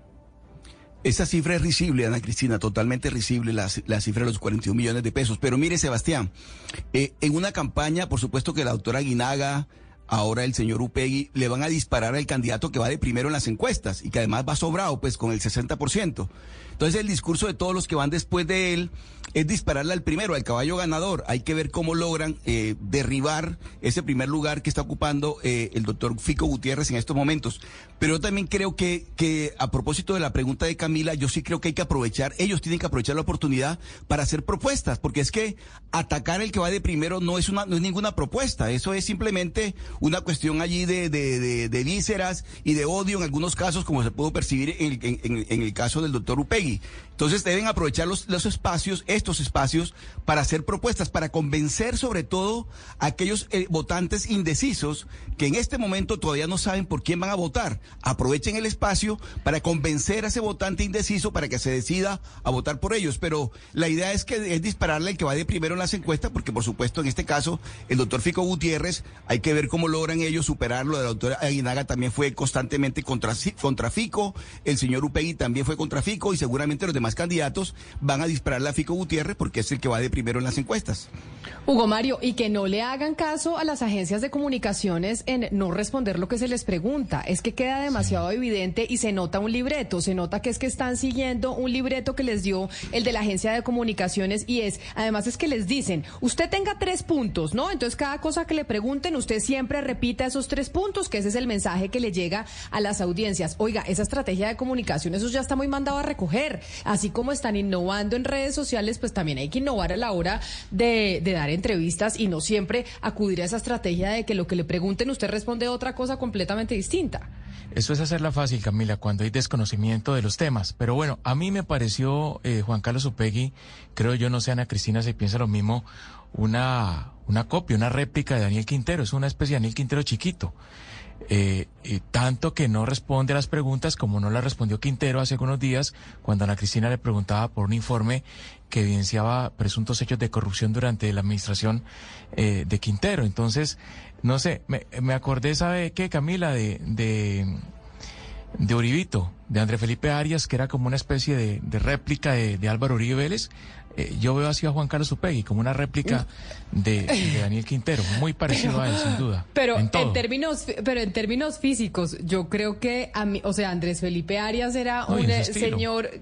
Sí, pero, pero Andrés Felipe Arias era un señor muy inteligente, ¿no? O sea, Andrés Felipe Arias, eh, que claro que copiaba a Uribe en el estilo, en el hablado, mijito, que al final terminaron todos imitando a Uribe para hacer política, todos terminaron Por eso hablando le igual. Uribito. Pero, pero pues Andrés Felipe Arias era un tipo brillante. O sea, en, medio de todo era un tipo muy inteligente. Pero óigame, mire, Hugo Mario, sigamos en Medellín, sigamos en Medellín porque claramente este remesón que generó la renuncia de Daniel Quintero, pues nos hace a que en nuestra sección de Patos al Agua estemos hablando con los candidatos a la alcaldía de Medellín, aquellos que marcan primero en las encuestas. Y en el tercer lugar de las encuestas en intención de voto aparece el candidato Albert Corredor, que está con nosotros también aquí en la línea para nuestra sección de Patos al Agua. Candidato Corredor, bienvenido. Mil gracias por estar con nosotros aquí en Mañanas Blue. Camila, muy buenos días. Un saludo especial para vos, a toda la mesa de trabajo. Antes, muchísimas gracias a ustedes por permitirnos estos micrófonos. Saludos también a todas las personas que nos ven por stream y nos escuchan en este importante programa. Candidato, la misma pregunta que le hice a, sus dos eh, colegas, a María Paulina Aguinaga y al candidato Upegui, y es, ¿usted cree que el hecho de que Daniel Quintero haya renunciado para hacerle campaña al señor Upegui va a inclinar la balanza de forma importante hacia la candidatura del señor Upegui? ¿O realmente el hecho de que Quintero salga a las calles a hacer campaña no mueve y no mueve absolutamente nada y no eh, suma votos a uno u otro candidato? Hombre, Camila, yo creo que no hay que desconocer que estamos eh, viviendo un hito político de este ejercicio. La renuncia de Daniel Quintero, pues por supuesto que va a mover principalmente sensaciones en la gente.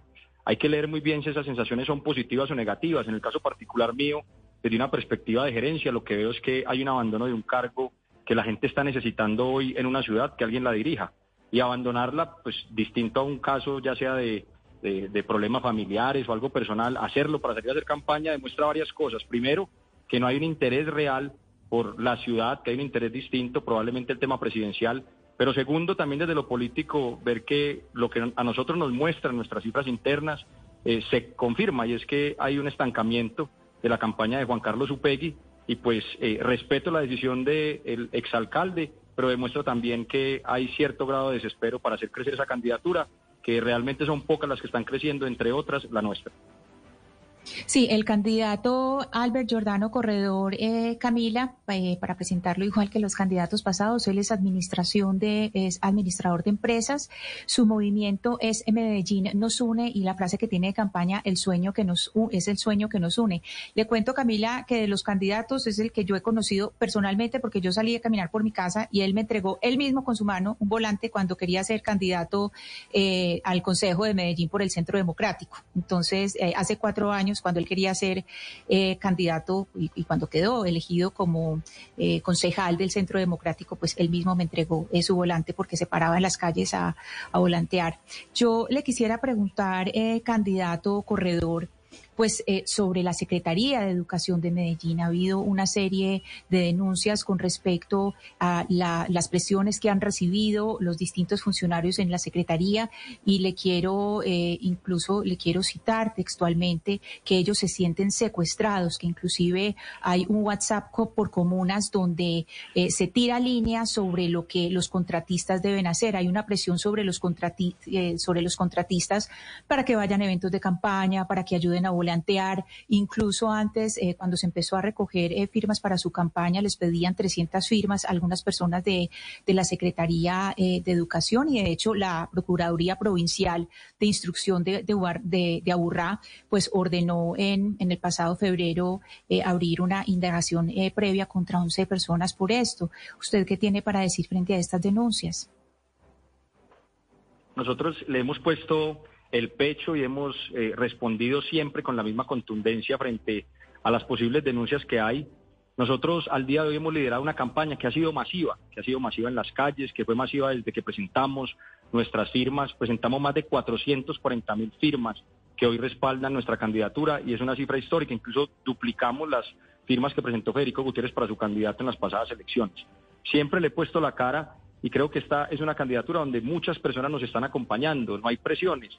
Los eventos que hemos tenido son eventos donde participan miles de personas, tres mil personas. Ayer estuvimos en Castilla con cerca de dos mil personas. Hice una, una salida en moto donde participaron más de siete mil personas. Aquí no hay nadie presionado. Aquí sí lo que hay es una candidatura que es la candidatura de la gente. Somos muy fuertes en los territorios y nos acompañan personas de distintos sectores. Pues vamos, Medellín nos une y siempre lo he dicho y lo sigo diciendo y que sea este el medio para seguirlo diciendo. Cualquier persona que se sienta presionada, no solamente por esta candidatura, sino por cualquiera, debe denunciarlo públicamente y ante las autoridades. Nosotros estaremos siempre prestos para responder. La nuestra no es una candidatura de presiones, la nuestra es una candidatura de voluntades populares y por eso creo que somos la única candidatura viable hoy para derrotar a Federico Gutiérrez este 29 de octubre. Y entonces, como usted tiene ese mismo discurso, candidato corredor de el candidato Upegui, de ser la única alternativa para derrotar a mm, Federico Gutiérrez, quiero preguntarle también por lo que se dice en Medellín y, que es eh, que usted es el gallo tapado de Daniel Quintero, que en eh, campaña se está mostrando y está tratando de desmarcarse de Quintero, pero que realmente usted es el plan B del alcalde para llegar a, mandar en, en Medellín. ¿Eso qué tan cierto es? ¿Es usted el plan B de Daniel Quintero a la alcaldía de Medellín? ¿Usted va a seguir teniendo relación con Daniel Quintero en caso de que usted llegue a ganar eh, esta elección? Sí, lo de Juan Carlos Upegui es efectivamente un discurso, lo nuestro son hechos y resultados. Nuestras cifras internas, yo vengo del sector privado y siempre eh, cimiento nuestras decisiones en temas cuantitativos más que cualitativos.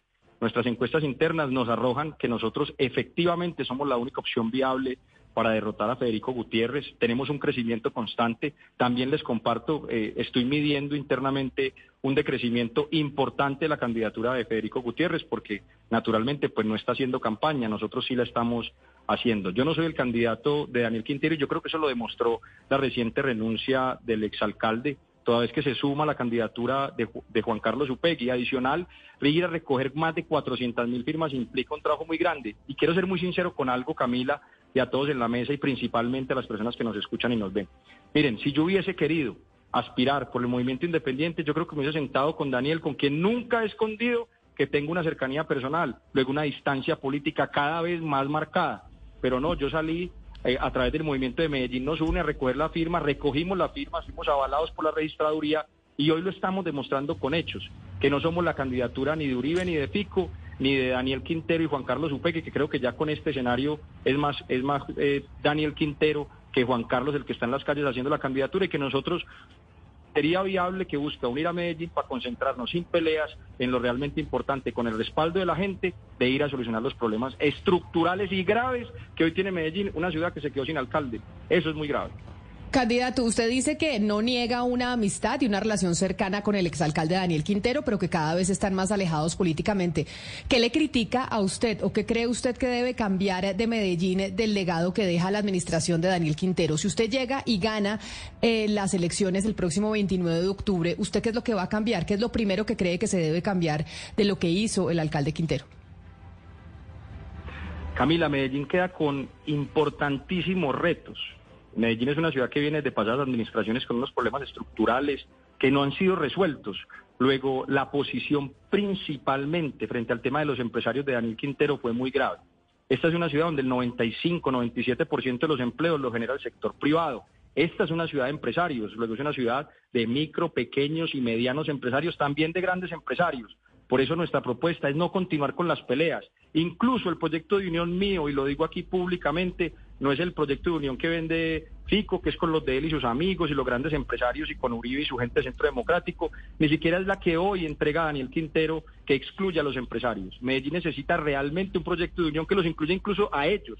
Yo lo he dicho públicamente, si yo gano las elecciones como va a pasar con la ayuda de Dios y de la gente, este 29 de octubre, al otro día estoy conformando una mesa de concertación con todos los sectores, el GEA, incluso le enviaré una invitación pública a Uribe, al mismo presidente de la República que nos envíe un delegado, a Daniel Quintero, para llegar a grandes acuerdos que nos permitan cuatro años sentarnos a todos para resolver los problemas estructurales de Medellín, una ciudad donde la gente hoy se muere de hambre. ¿Y qué rescata usted? Ya le pregunté qué cambiaría, pero ¿qué rescata y qué continuaría de la administración de Daniel Quintero? Mira, Camila, yo solamente no rescataría cosas de esta administración de Daniel Quintero. Yo creo que incluso Federico Gutiérrez, aunque tengo diferencias profundas, lo he dicho públicamente, yo personalmente contra Federico no tengo nada, me tomaría una cerveza con él, me parece un buen tipo, pero es un mal administrador. ¿Y cómo se mide una administración? Con resultados. Luego, con ser de eso, y yo creo que hay programas como el de Parceros que hay que recuperar de la administración de Federico. Pero Daniel Quintero recuperaría principalmente lo que tiene que ver con educación.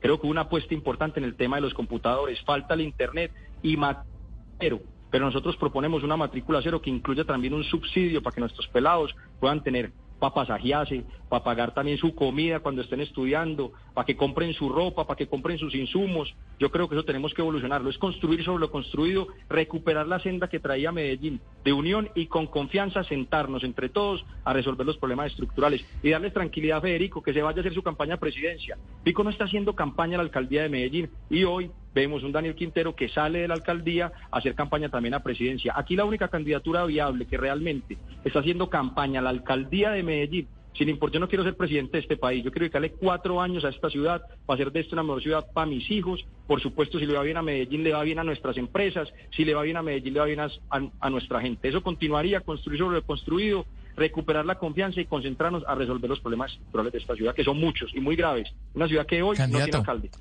Eh, ¿qué, ¿Qué sabe usted de los empresarios y contratistas venezolanos Rafael Carrero y Eduardo Rodríguez, que dicen en Medellín parecen muy cercanos a Daniel Quintero y si estos eh, venezolanos, sobre todo Carrero, apoya su, su campaña. Hombre, leí el artículo del colombiano, me pareció un artículo, pues primero muy amplio y creo que muy, muy particular, me parece una película, ahí mencionan a Chávez y un montón de cosas. El colombiano nos ha hecho a nosotros más de 300 menciones durante todo este año, lamentablemente todas negativas. Yo creo que este ejercicio tiene muy cosas, cosas muy buenas también que compartir.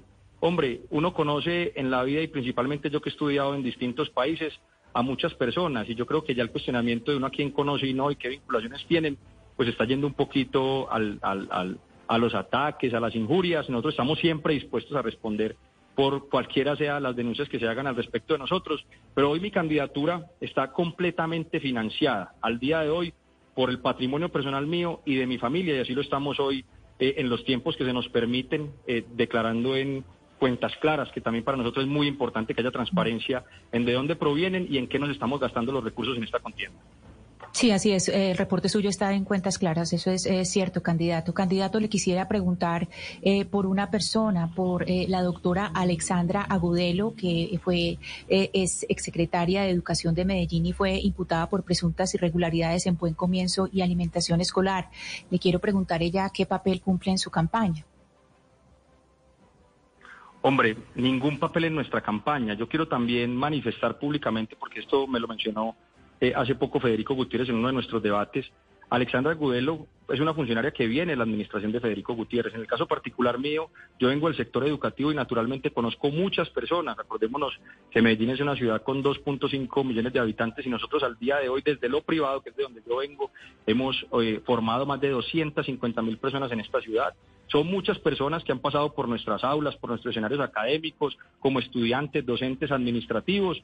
Yo, frente al tema de Alexandra, lo único que considero es que eso está en manos de las autoridades y así se debe manejar en este escenario lo político. No Candidato, perdón, pero entonces usted niega que ella le esté dando, eh, usted niega en esta, en, usted está negando que ella le dé cualquier tipo de apoyo. Usted está negando que ella está trabajando por usted y que le está dando apoyo. Usted niega ese apoyo de parte de la señora Gudelo probablemente nos esté acompañando como nos acompañan muchísimas personas del sector educativo, no solamente de Medellín, sino del país, pero que hoy juegue un papel en nuestra campaña, ninguno. Esta campaña solamente tiene un candidato, un gerente y un equipo de personas muy comprometidas que sueñan con una mejor Medellín. Pues es el candidato Albert Corredor el que va marcando de tercero en las encuestas, quien dice que no va a llegar a ser tampoco el títere de Quintero, palabras más, palabras menos, sino que es una candidatura independiente a pesar de su cercanía pues personal con el alcalde. Candidato Corredor, mil gracias por estar con nosotros y mucha suerte en estas cuatro semanas de campaña. Oh, gracias a ustedes, que mi Dios me los bendiga. Un abrazo grande para todas las personas que están ahí en la mesa y a todos los que nos escuchan. Aquí tiene una opción distinta, ni el de Fico, ni el de Uribe, ni el de Quintero. Aquí está el de la gente que se va a concentrar a resolver los problemas de Medellín y a unirnos nuevamente. Un gerente. Dios los bendiga, chao. Un saludo especial. Ahí están, tres candidatos a la alcaldía de Medellín después de la renuncia del alcalde Daniel Quintero a su cargo para irse con eh, Juan Carlos Upegui, su pariente. Me dicen Ana Cristina en el 301-764-4108, nuestra línea de WhatsApp, que se dice su pariente, que al primo de la esposa se le dice pariente. Entonces, un pariente, sí, porque yo tenía la pregunta si es cuñado o no cuñado, no, es el pariente. El pariente, es lo que nos dicen los oyentes. Gracias, gracias al oyente que nos trae esas palabras que son tan importantes, Camila, porque tienen como esos significados que engloban todo. Por ejemplo, cuando le dicen a uno una cosa y uno no sabe qué contestar, uno dice, ah, qué interesante. Entonces, es interesante sirve para todo. El pariente sirve para todo ese tipo de relaciones cuando uno no sabe primo, hermano, yo no sé qué. El pariente es perfecto. Muchas gracias a los oyentes que siempre nos sacan de aprietos. Nos sacan de apretos eh, siempre 301-764-4108. Ahí ustedes, los oyentes, nos escriben y tenemos en estos momentos noticia de último minuto. En Mañanas Blue, Patos al Agua. La noticia del momento en Blue Radio. Son las 11 de la mañana, 45 minutos, y tenemos noticia del momento que se estaba esperando. Fallo de la Corte Constitucional. Había muchas eh, demandas frente a ciertos temas que estaba tratando de hacer el gobierno del presidente Gustavo Petro, y entre ellos el tema de la emergencia en La Guajira. Se tenía expectativa, Ricardo, de que iba a fallar la Corte Constitucional, y ya se decía que muy probablemente esa emergencia de La Guajira se caería. Y efectivamente, Camila, buenos días. Se acaba de caer la emergencia económica, social y ecológica que había sido decretada por parte del presidente Gustavo Petro el pasado 2 de julio. Se cayó el decreto 1085 del año 2023. Y es muy importante porque ese es el decreto madre sobre el que luego se expidieron otros 14 decretos que quedan sin efectos con base en esta decisión que tuvo la siguiente votación, Camila. Seis votos a favor, tres votos en contra. Lo primero que hay que decir es que fue derrotada la ponencia de la magistrada Natalia Ángel Cabo, que pretendía que se declarara exequible la emergencia, obviamente dándole al gobierno una serie de recomendaciones en torno a lo que debían utilizarse como herramientas jurídicas para sacar adelante los proyectos que se llevaron a través de esta emergencia. Lo que dice la Corte, Camila, a esta hora es lo siguiente. La sala adoptó la siguiente determinación, declarar inexequible el decreto legislativo legislativo 1085 del 2 de julio de 2023, por medio del cual se declara el estado de emergencia económica, social y ecológica en el departamento de La Guajira. Muy importante este punto de la decisión, Camila, y es que le da efectos diferidos a solamente una parte de esa declaratoria de emergencia. Les da un año al Congreso de la República y al Gobierno Nacional para que solucionen, para que legislen, para que saquen adelante normas respecto de, lo dicen así en, esta, en este documento, la amenaza de agravamiento de la crisis humanitaria por la menor disponibilidad de agua. En los demás elementos, Camila, se cae la emergencia. Y aquí viene el motivo.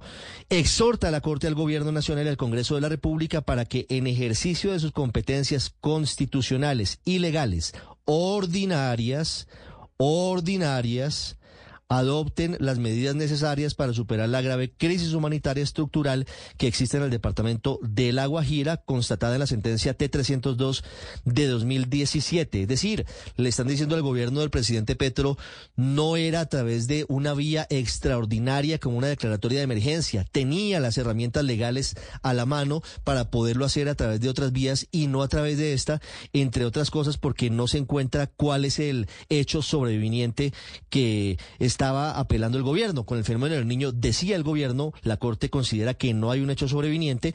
Y le concluyo con esto, Camila, dice la Corte, para que con esto se garantice la efectividad de los derechos fundamentales de las personas que habitan en esa zona del país. Asimismo, para que se fortalezcan las instituciones previstas en el ordenamiento jurídico con competencias en materia de cambio climático y le asignen los recursos que las circunstancias demanden. La ponencia conjunta era de los magistrados Diana Fajardo y José Fernando Reyes, que es la que al final eh, eh, es la que se adopta, salvaron su voto, están, es decir, en desacuerdo con esta declaratoria de inexequibilidad, las magistradas Natalia Ángel Cabo y Cristina Pardo y el magistrado Juan Carlos Cortés. El magistrado Jorge Enrique Ibáñez y la magistrada Paola Meneses aclararon su voto y el magistrado Alejandro Linares reservó su aclaración de voto. Para los oyentes que para los oyentes, sí, señor, 6-3. Digamos que se había vaticinado mucho que esta iba a ser la decisión de la Corte Constitucional, que la Corte Constitucional le iba a tumbar al presidente Gustavo Petro la emergencia económica en La Guajira. Pero al eh, ciudadano de a pie, al oyente que está con nosotros, esto significa, entre otras cosas, por ejemplo, Ricardo, que se cae el cobro de los mil pesos, ¿no? De los mil pesos en la factura, de la luz. Eh, o sea. Usted ya, Oscar, en Barranquilla ya no le van a cobrar los mil pesos en la factura de la luz que ya se los estaban cobrando para la emergencia económica, que usted decía, oiga, estoy pagando un jurgo de plata como 500 mil pesos mensuales y yo vivo solo, me sumaron mil, que frente a los 500 mil, pues es muy poco, pero esos mil ya no los va a ver reflejados porque la Corte acaba de decir, esa emergencia no se podía hacer de esa manera, sino otro era el trámite que se tenía que surtir para que el presidente lo pudiera hacer. Claro, Camila, el pago de esos mil pesos se cayó ahora con la decisión de la Corte Constitucional de declarar inexequible todos lo, todos los, las decisiones tomadas por el gobierno de manera extraordinaria. Pero Camila, el hecho sobreviniente nunca ocurrió. Lo que le está diciendo la Corte al presidente es el hecho sobreviniente, que es el que justifica la declaratoria de emergencia social y económica y ecológica, nunca ocurrió. Como si ocurrió, por ejemplo, con el COVID o de pronto con un terremoto, este tipo de hechos sobrevinientes. Aquí hay daños estructurales y es el gobierno y el Congreso de la República los que tienen que adoptar medidas para superar esta situación de daños estructurales en la Guajira, Camila. Camila, adicionalmente, por ejemplo, se cae el decreto que consideraba que no habría más prórrogas en la licencia para explotar la mina de carbón del Cerrejón, que era uno de los elementos más controversiales porque esta tiene licencia hasta el 2032 y lo que pretendía uno de los decretos de la emergencia era que en ese momento se cerrara y no existiera la posibilidad de continuar con su explotación y no había un plan para reubicar a, centenares de familias de La Guajira, por no decirle miles de personas que viven directamente de la explotación de la mina de carbón de El Cerrejón. Además, por ejemplo, también del decreto a través de el cual el gobierno utilizó la Guajira como una suerte de plan piloto de la reforma a la salud. Recuerde usted que como se trabó en el Congreso, el gobierno a través de esta reforma empezó a implementar los famosos CAPS y empezó a implementar ese tipo de soluciones. Con esto, queda sin piso la emergencia, se caen los decretos subsiguientes y lo que le digo es, solamente queda una parte de efectos diferidos en la sentencia y es en lo que tiene que ver con la crisis del agua, en donde hay efectos que no se caen, sino que le da un año al gobierno y al Congreso para que tomen medidas y eviten que se sigan presentando dificultades. Recuerde usted que hay un decreto únicamente en torno a la disposición de las aguas del río Ranchería y de otras fuentes hídricas que también habían generado controversia en el departamento de La Guajira. Un año, como dice usted, y dice el comunicado de la Corte Constitucional, un año le dan al Gobierno Nacional y al Congreso de la República para que adopten las medidas necesarias para superar esa grave crisis humanitaria y estructural que existe en el departamento de La Guajira. Sin embargo, la forma que adoptó, la forma jurídica que adoptó el Gobierno Nacional, el Ejecutivo, en este caso no era la que tenía que adoptar y por eso la Corte Constitucional lo declara inexequible. Noticia importante, a esta hora se cae la emergencia económica de La Guajira que había decretado el gobierno del presidente Gustavo Petro por decisión de la Corte Constitucional. Vamos a hacer una pausa y regresamos en Mañanas Blue. Le digo, ¿nos vamos a ver a Peso Pluma el 17 de diciembre en el Movistar Arena o no se le mide? Pues si me invita, yo voy. Si me invita, porque porque ya sabe, o sea, si usted paga la boleta, porque ya sabe que yo de peso pluma poco sé, entonces usted me puede pagar la boleta, invitar y así pues me involucro un poco en este fenómeno musical que es el señor peso pluma con esta canción ella baila sola que todavía me acuerdo que yo pensaba que era un trabajo, ¿no? que era ella baila sola que había traído una nueva canción que se llamaba peso pluma, pero no no no es peso pluma trayendo una canción que se llama ella baila la sola. Bueno, le cuento lo siguiente, Camila. Eh, el precio más económico de la boleta para ver a Peso Pluma es de 180 mil pesos en el piso 3, pero usted no se merece estar en el piso 3. Usted se merece estar muy cerca del señor. Entonces, esa entrada cuesta 600 mil pesos. Eh, es la más costosa dentro de este show que, repito, se va a llevar a cabo el día 17 de diciembre y que hoy, Camila, salen las boletas a la venta. Seguramente será un éxito ese concierto de Peso Pluma en el Movistar Arena que cumple, ya lleva el Movistar Arena cinco años, Gonzalo, cinco años lleva el Movistar Arena operando en Colombia y sí creo que transformó a Bogotá. Bogotá hoy en día tiene eventos musicales casi que todos los días. O sea, usted pasa por la avenida, por la carrera 30 en la ciudad y ve pues como la cartelera y dice es impresionante Bogotá como se ha vuelto de una, se ha vuelto de capital musical en el continente. No, eso, eso sin duda, Camila. Y súmele eso del Coliseo Life y súmele eso del Parque Simón Bolívar. Y ahí empezamos a sumar, ¿no? Siempre hay un show, incluso en bares, en restaurantes, eh, en la capital musical, dicen algunos del momento, que es Bogotá. No, y Peso Pluma, Gonzalo va a llenar fácil el Movistar Arena. Yo creo que se van a vender la boleta muy rápido. Primero porque están muy económicas, pues comparadas con boletas para otros conciertos. 600 mil pesos la más costosa, me parece que no es desproporcionado pensando en, el costo de la boletería hoy para muchos conciertos en Bogotá y en Colombia. Y Peso Pluma, pues definitivamente ha sido un fenómeno que llena estadios. Eh, no sé, en esos días estaba viendo en redes sociales, pero incluso en Europa. Esta música, estos corridos mexicanos muy pegados y Peso Pluma ha sido el gran beneficiado de esa moda, de ese boom de los corridos mexicanos, llenando estadios y coliseos en todas partes. A donde va, llena los escenarios. Los Estados Unidos, acuérdese que estuvo Peso Pluma en Jimmy Fallon y de hecho, Gonzalo, es tan exitosa esta música en Estados Unidos porque los latinos en ese país serían la quinta economía más grande del planeta si fueran un país. O sea, cada vez los latinos con mayor peso en Estados Unidos. Estamos, deberíamos ir a buscar trabajo allá a ver si ahora nos contratan con este inglés eh, y mm, con acento latino. Mire, le voy a decir algo, Camila. El Producto Interno Bruto de la comunidad latina en los Estados Unidos es de 3.2 billones de dólares. 3.2 billones de dólares. A ver, lo que implica que si fueran un país los latinos, como usted bien lo mencionaba, que residen en los Estados Unidos, serían la quinta economía más grande del planeta, según un informe que publicó hoy una organización llamada Latino Donor. El aporte económico de los latinos conformó el 20.9% del PIB de los Estados Unidos del año 2011, Camila, al año 2021. Hay que decir, hay un mayor ingreso por parte de la comunidad latina que va creciendo, y escuche esto porque este dato es impresionante. La comunidad latina crece en un 4.7% anualmente, en comparación con el promedio que se venía desde hace 20 años de 1.9%. Entonces, aunado al incremento de la población en los Estados Unidos, hay que decir que esa población que va eh, aumentando, también los ingresos de la misma van creciendo y hacen que, repito, el número sea hoy, en cuanto a PIB de esa comunidad, de 3.2 billones de dólares. Por eso, Gonzalo, no estaría, no es mal momento de ir a buscar trabajo allá en los Estados Unidos. Cada vez nosotros los latinos eh, somos más importantes allá. Y hay pleno empleo, además. Recuerda que hay pleno empleo en los Estados Unidos, porque la tasa de desempleo es de 3%, y cuando hablamos de una tasa de desempleo de 3% es que hay pleno empleo. Así que las oportunidades están dadas, Camila.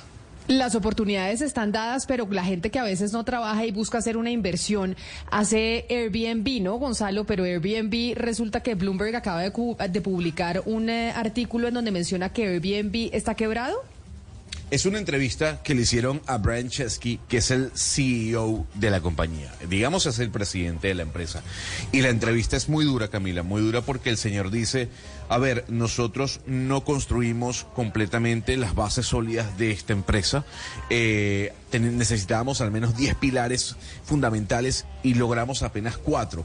¿Y qué pasa? Uno, el tema de Nueva York está golpeando muy duro la compañía. Recuerde lo que acaba de publicar Nueva York en cuanto a cuál es el máximo de estadías que puede tener una persona dentro, de, dentro de un Airbnb, que en esa estadía um, obligatoriamente tiene que estar eh, la persona que hospeda dentro de la casa. No solo eso, Número dos, hay una empresa que está golpeando muy duro a Airbnb, una empresa de los Estados Unidos que de alguna u otra forma busca captar un liderazgo que Airbnb logró tener a través de cartas de fidelización. Esa empresa se llama Verbo, Camila. Verbo, que le ofrece a los clientes una, una fidelización mucho más robusta que la Airbnb. Y por último, el tema de Airbnb Bust. El Airbust, Camila, fue una, una oleada de mensajes a través de Twitter, una campaña muy fuerte de manera negativa en contra de Airbnb de personas que eran, digamos, huéspedes o más que huéspedes, em, personas anfitrionas que pedían el aumento de ganancias por parte de la compañía hacia dichos dueños de apartamentos o de casa. Entonces, digamos que estos tres factores, sobre todo el de Nueva York, la última decisión que tomó el Senado eh, neoyorquino o el Congreso neoyorquino, están golpeando a la compañía, tanto que el día de hoy el CEO de la empresa dice, nosotros estamos quebrados, pero voy a solucionar el problemita. Nos vamos con eh, noticias ahora del eh, mediodía, además de esta actualización de noticias internacionales que nos ha traído don Gonzalo Lazari. Y después vamos a estar hablando de una investigación importante de unos colegas nuestros sobre cómo cada vez que uno hace un trámite de tránsito en el país, cuando usted tiene que ir a hacer la revisión técnico-mecánica en Colombia, resulta que termina alimentando las arcas de un clan político que ha apoyado a los últimos gobiernos de nuestro país, incluido el del presidente Gustavo Petro, que es el clan Torres. Vamos con las noticias del mediodía y volvemos con esa investigación. Llega el mediodía. Y en Mañanas Blue continúa el análisis y el debate. Dirige Camila Zuluaga.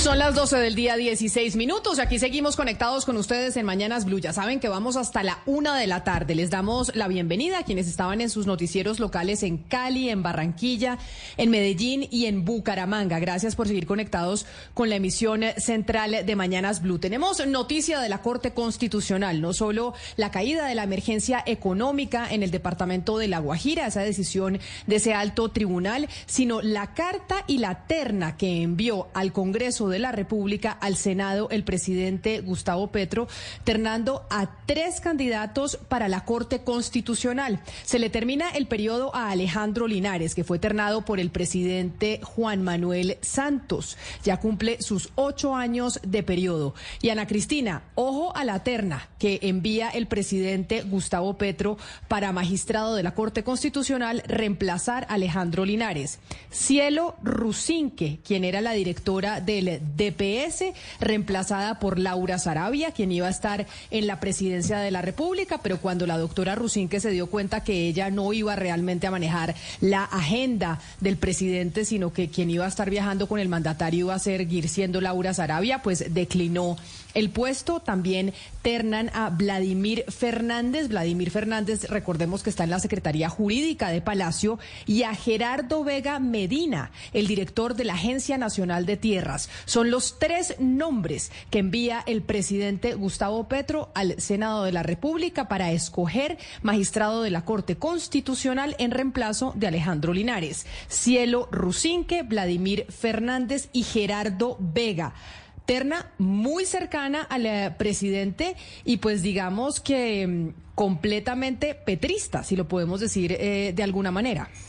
Eh, sí, eh, Camila, es una terna eh, no solo muy cercana eh, al presidente, sino que también hay que decir, bueno, eh, casi todos los presidentes mandan, casi todos, no, todos los presidentes mandan alguna, alguna terna que de alguna manera los pueda, eh, pues, los, los pueda ayudar en ciertas decisiones que sean cercanos a él. Pero aquí hay que decir que dentro de estos candidatos, pues, hasta ahí donde yo veo no hay ninguno que tenga, digamos, la hoja de vida, los requerimientos que hay para los candidatos de la Corte Constitucional. Hay que recordarles eh, a los oyentes que la Corte Constitucional es la Corte de cierre, es decir, es eh, de las altas cortes, digamos, una que tiene eh, un poder superior, porque es que ah, recordemos que precisamente la Corte Constitucional es la que ha sido decisiva y ha tenido protagonismo en, en momentos decisivos de la actualidad nacional, no solamente, no solamente eh, en, cuando eh, Álvaro Uribe, por ejemplo, iba a cambiar el articulito para reelegirse por segunda vez,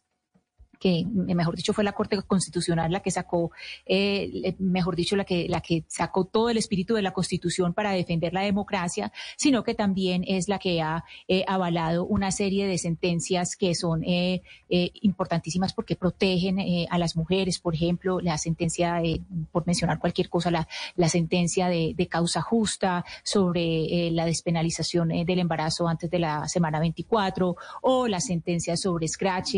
Entonces, eh, son abogados, sí, son abogados, pero no creo que tengan, como se dice vulgarmente, el peso en la cola para poder aspirar a un cargo de esa magnitud, porque esa es la corte, es una de las cortes, si no la corte más importante de las altas cortes colombianas. Vamos a ver si en el Senado de la República eligen de esa terna, porque no sé yo si el Centro Democrático, Cambio Radical, incluso el partido de la U escoge entre esos tres nombres que envía el presidente de la República al Senado para reemplazar al magistrado Alejandro Linares en la Corte Constitucional, la Corte de cierre en este país. Cielo Rusinque, quien era la directora del DPS, Vladimir Fernández, el secretario jurídico de Palacio, y Gerardo Vega, el director de la Agencia Nacional de Tierras. Los tres personajes, los tres candidatos muy, pero muy cercanos al presidente Gustavo Petro, pero sobre todo a su línea ideológica y sobre todo a la forma de hacer política y de plantear las discusiones en el país. Noticia importante que entrega el mandatario con la terna para reemplazar a Alejandro Linares en la Corte Constitucional.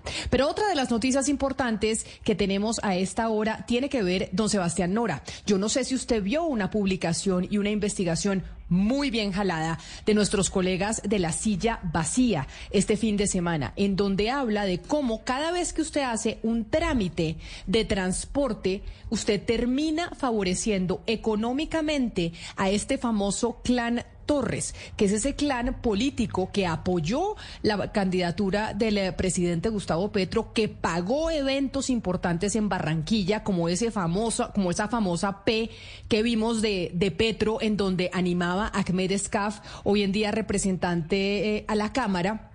Y que cada cosa que hacemos en los centros de diagnóstico, cuando vamos a hacer la revisión técnico-mecánica, resulta que lo que nosotros pagamos, pues termina favoreciendo en un porcentaje importante a ese señor eh, Euclides Torres que tiene ese negocio en Colombia. Sí, sí, Camila, la leí y de verdad déjeme felicitar a nuestros compañeros de la silla vacía. Fueron tres de sus periodistas, una investigación tremenda, con datos, documentada. eh, hay que quitarse el sombrero cuando eso pasa y lo que hablan ellos pues confirman que este clan Torres es un es Camila un tentáculo político empresarial impresionante. Lo dirige pues digamos lo hacía el patriarca del grupo Euclides Torres que fue diputado político desde hace mucho tiempo por hoy en día es la cabeza de este conglomerado empresarial que no solamente hace lo que usted está diciendo, también está metido por ejemplo cuando uno hace cursos eh, para sacar la licencia de conducción, también tiene los exámenes de la licencia porque una cosa es el curso, otra cosa es el examen examen. También los cursos de la técnico-mecánica, tiene todos esas empresas que uno tiene que meterse en una plataforma y elegir unas de esas empresas para él. Pero además también eh, en este clan está su hermano, Dolcey Torres, que hoy en día es representante a la Cámara del Partido Liberal. Está también, Camila, el esposo de una de sus sobrinas, señor Pedro Flores, que además, Camila, pues ya todo tiene sentido. Pedro Flores no lo conocía nadie y quedó en esa lista cerrada, con el esfero muy arriba en la lista del pacto histórico que hoy en día es senador. Está, por ejemplo, Camilo Torres, que fue candidato a la Asamblea, y una cantidad de gente del sector empresarial y político. Y nos enteramos hoy, para silla hacia allá, para cerrar y no hacerle muy largo, que en el 2019 a esta red de empresas del sector de licencias y exámenes, pues la SIC ya le habría abierto una investigación y pliego de cargos al señor Euclides Torres por aparentemente cartelizó los precios de esas eh, exámenes y licencias que todos los colombianos debemos sacar. Quien firmó precisamente esa investigación por colusión entre las empresas que terminaron eh, haciendo pues este negocio de los trámites de transporte que como le digo cada vez que va uno a hacer la revisión técnico-mecánica de su vehículo podría tal vez estar pagando menos y tener una revisión técnico-mecánica menos costosa que la que pagamos hoy en día si no se hubiesen cartelizado de esa forma. ¿Quién era el superintendente delegado para la competencia en el 2019 cuando se hizo esa investigación? Es el hoy eh, profesor Juan Pablo Herrera, decano de la Facultad de Economía de la Universidad Externado de Colombia. Profesor Herrera, bienvenido. Mil gracias por estar con nosotros hoy en Mañanas Blue. Camila, muy buenas tardes. Un saludo muy especial a ti, a Sebastián y a toda la audiencia que hoy nos está escuchando. Bueno, profesor Herrera, en el 2019 usted abre esa investigación y firma una investigación por presunta colusión entre las empresas. ¿Por qué razón? ¿Qué fue lo que usted encontró? Ya sabemos que el desenlace fue otro, pero quiero empezar por el principio y es, ¿qué fue lo que usted encontró para abrir esa investigación? Camila, muchas gracias. Se trata de una eh, eh, eh, investigación, una apertura por- de, investigación por prácticas comerciales restrictivas que fue revisada cuidadosamente por parte de miembros de la Delegatura para la Protección de la Competencia que en su momento hacían parte del equipo a cargo de la revisión de esas posibles vulneraciones de prácticas que pueden estar sucediendo en el mercado. Eh, en ese entonces, eh, pues después de haber revisado eh, y realizado distintas visitas, haber hecho distintos requerimientos de información, haber escuchado distintas declaraciones, eh, la Superintendencia de Industria y Comercio tomó la decisión de expedir esa resolución eh, eh, en el año 2019. Estamos hablando de la resolución 30.560-2019. Es un documento público, abierto y que todo el mundo en ese momento puede revisar de cara a las presuntas infracciones por, regi- por, por vulnerar el régimen de libre competencia, en particular en lo concerniente al artículo primero de la ley 155 de 1959, que establece como prohibitivo todo aquello, todas aquellas prácticas, procedimientos o sistemas tendientes a limitar la libre competencia económica.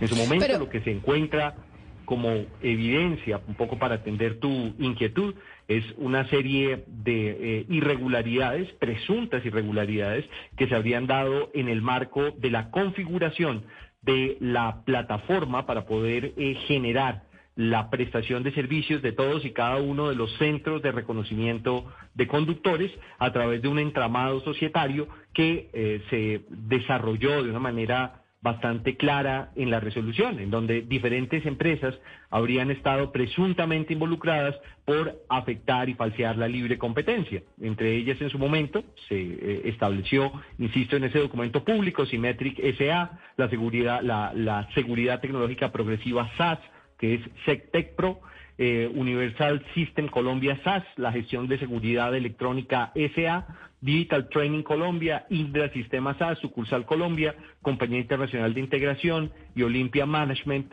eh, junto con Soft Management, todas ellas, eh, eh, digamos, parte de un entramado que presuntamente habría afectado la libre competencia económica. Estamos hablando del año 2019, en donde el equipo eh, para la protección y la promoción de la libre competencia pues habría avanzado en esta eh, eh, investigación. Se trata de una apertura luego de haber dado trámite en el, or- en el marco de eh, el um, eh, régimen jurídico referente a las posibles prácticas anticompetitivas que hay en Colombia. Y aquí, María Camila, déjame simplemente darle un contexto a nuestros oyentes. Esa apertura de investigación se da en el 2019. El marco legal le permite a las distintas, a los distintos investigados presentar no solamente sus argumentos de defensa, sino solicitud eh, para poder hacer parte de lo que se conoce como ese ofrecimiento de garantías, en donde las empresas le ofrecen ya no a la instancia investigadora, sino a la instancia decisoria de la autoridad de competencia, unas herramientas que de considerarlo pertinentes por parte de quien toma la decisión final sancionatoria, pueden llegar a ser aceptadas eh, y se puede avanzar en un cierre anticipado por prácticas restrictivas de la competencia, que fue lo que sucedió en este caso. Y a través de la resolución 28689 del 2020, quien fuese en ese entonces superintendente de Industria y Comercio, aceptó esas garantías como un mecanismo para poder avanzar en la terminación anticipada de esta investigación. La Pero mire, de garantías en Colombia, adelante. Ex superintendente, ex superintendente, déjeme yo lo interrumpo porque obviamente este es un tema muy técnico, pero me parece importante hacer la traducción, porque este tema nos afecta a todos aquellos que manejamos un vehículo en Colombia y que tenemos que hacer trámite ante esos centros de reconocimiento. Yo ponía la revisión técnico-mecánica como ejemplo, pero eso también está el curso de manejar por, eh, o otras cosas que se hacen en estos centros de diagnóstico.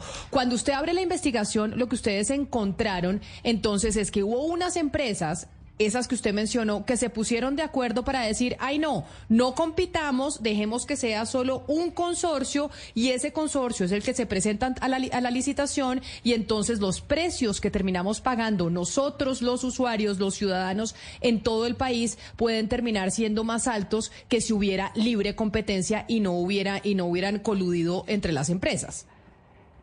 Por supuesto, María Camila. Yo creo que aquí es un, muy importante reconocer que la lógica que hay detrás de una autoridad de competencia es eh, perseguir las posibles presuntas prácticas restrictivas de la competencia justamente por eso lo que se busca es garantizar que los mercados operen eficientemente, eh, teniendo en cuenta como propósito el bienestar de los consumidores, traducido en mayor eh, variedad y posibilidades de elección por parte de ellos, menores precios, que es algo realmente importante a tener en cuenta. Eh, eficiencia económica y libre participación de los agentes en el mercado. Entenderá quien nos está escuchando que en la medida en que exista una mayor pluralidad y una mayor rivalidad y pugna por ofrecer un mejor servicio, pues seguramente eso se ve traducido en menores precios, lo que en su momento se evidenció preliminarmente eh, como hechos que dieron lugar a esa apertura de investigación era justamente un sistema que, como muy bien lo estás traduciendo, eh, habría o, hubiera tenido la posibilidad de limitar el número de participantes en el mercado y afectar con ello la, las condiciones en las cuales se estaba prestando ese servicio de reconocimiento de conductores. doctor Herrera, esto que usted inicia después, eh, pues Andrés Barreto, el superintendente, le acepta las garantías, eh, pues a, digámoslo así, al clan o al, grupo empresarial Torres. Y yo un poco lo que he investigado, no por ser experto, sino porque nos ha interesado mucho el tema de la SIC eh, en estos años, a mí lo que me han explicado es que en casos de cartelización tan claros como los que usted investigó, o como también, por ejemplo, fue el tema de Bianca, el tema de las garantías es algo muy poco común en la historia de la doctrina de la SIC, que realmente se acepta, no en estos casos y en otros, pero pareciera que en los últimos años se volvió que se le acepta garantías a todo el mundo. No sé si eso es así, si yo estoy en lo correcto y si a usted le extrañó que puntualmente esta investigación de la carterización del clan Torres se, se le aceptaron las garantías que además la silla vacía en su investigación después dice que nunca las cumplió este grupo empresarial. Sebastián, gracias por tu pregunta porque me permite reconocer lo que hay en Colombia. Eh, y en Colombia, en el ordenamiento jurídico, existe esta vía de terminación anticipada que se conoce como la aceptación de garantías, como un mecanismo para poder corregir las estructurales fallas de mercado que pudieran estar siendo generadas por presuntas prácticas anticompetitivas. Eh, y un poco para poderle eh, eh, explicar a la audiencia que hoy nos está escuchando sobre por qué son relevantes estas figuras, es pues preciso reconocer que una investigación por prácticas recibidas de la competencia puede tomar entre dos, tres, a veces hasta cuatro años de duración una vez se garantiza el derecho de defensa y se avanza en lo que significa este procedimiento administrativo. Y muchas veces esas garantías lo que tienen como propósito es corregir en el corto plazo de manera inmediata todas aquellas distorsiones que pueden estar siendo generadas en el marco del funcionamiento de los mercados. La figura de garantías ha sido ampliamente utilizada en diferentes eh, eh, administraciones por parte de la Superintendencia de Industria y Comercio. De hecho, parte de lo que se logra hacer, Sebastián, en esos cuatro años en los cuales tuve la fortuna de haber hecho parte de este gran equipo de, eh, directivos de la Superintendencia de Industria y Comercio, fue desarrollar un sistema de información para poder eh, garantizar que el ciudadano pueda consultar todas las resoluciones, no solamente por, por sanciones, por de recibir de la competencia, sino así también como todas las que han sido aceptadas por, por garantías. Eh, y encontraremos, no recientemente, sino en la historia de la Superintendencia de Industria y Comercio, mecanismos en los cuales el superintendente de turno evalúa cuidadosamente las razones por las cuales se estaría eh, avanzando en una presunta investigación, una presunta práctica a través de una investigación administrativa y se contrasta con lo que significaría la, el aceptar ese ofrecimiento para corregir estructuralmente los daños que están sucediendo dentro del mercado.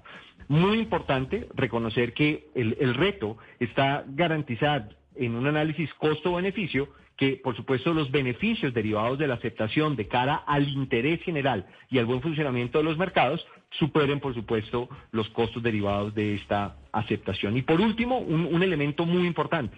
Claro, una vez se acepta garantías, la responsabilidad de la autoridad de competencia estará en diseñar un mecanismo eh, específico para poder hacer un adecuado monitoreo y revisar que todas y cada una de las condiciones que fueron impuestas como elementos para poder avanzar en el cierre de la investigación se cumplan cabalmente.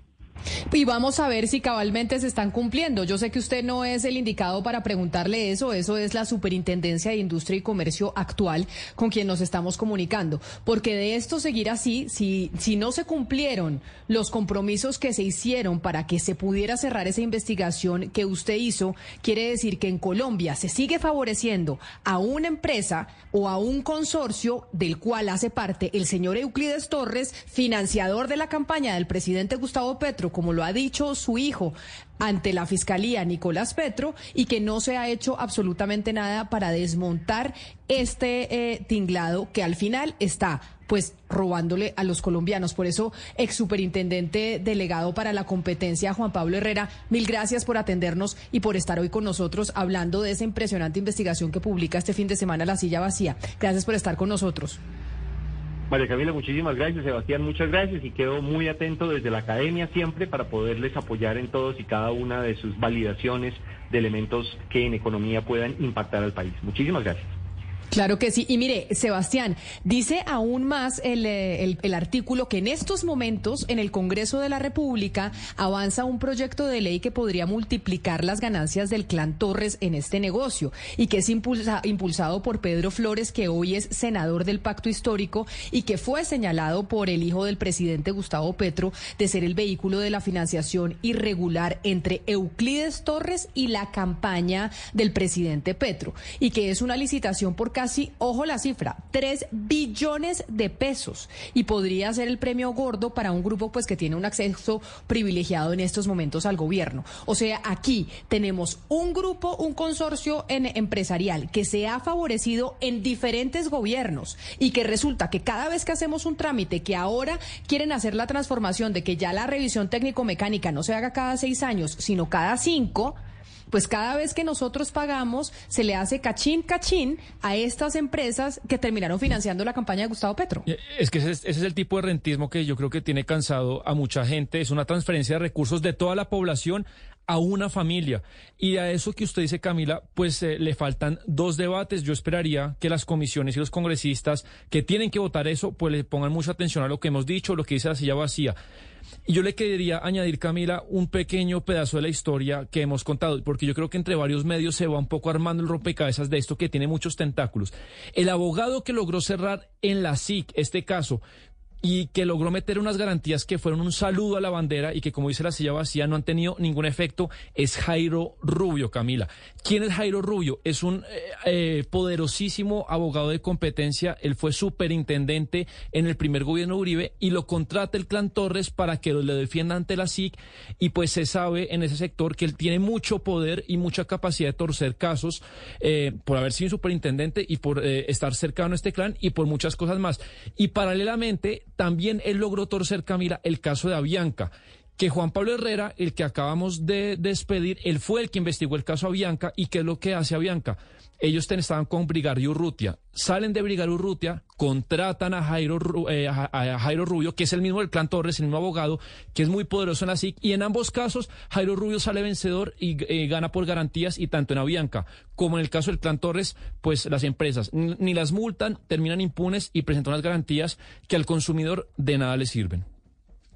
Esto es una vergüenza, Sebastián. Son esas famosas leyes negocio que aprueban en el Congreso de la República para favorecer a unas empresas, como fue pues en este caso, en, en este caso de los de los señores Torres, en donde se generó y se aprobó a través del Congreso de la República que se tenían que hacer obviamente las revisiones técnico-mecánicas, que se tenía que hacer este sistema del SIGOF, es que se llama, si no me equivoco, en donde ahí en donde ahí confluyen las revisiones técnico-mecánicas, los cursos eh, para mm, para aprender a manejar. Y ahora lo que buscan es que no solo sea el tema de los vehículos, es decir, de los carros que transitan por las calles del país, sino también el proyecto de ley lo que busca es que esto se amplíe a los a la flota del, de barcos y, que, y también a los aviones. Es decir, aquí lo que está sucediendo es que unas empresas de unos políticos que se han enriquecido desde hace varios gobiernos, resulta que en el gobierno del cambio financiaron su campaña y el presidente Gustavo Petro, que ha dicho que no le gustan las licitaciones de un único proponente, no ha dicho mucho de este caso, de lo que está pasando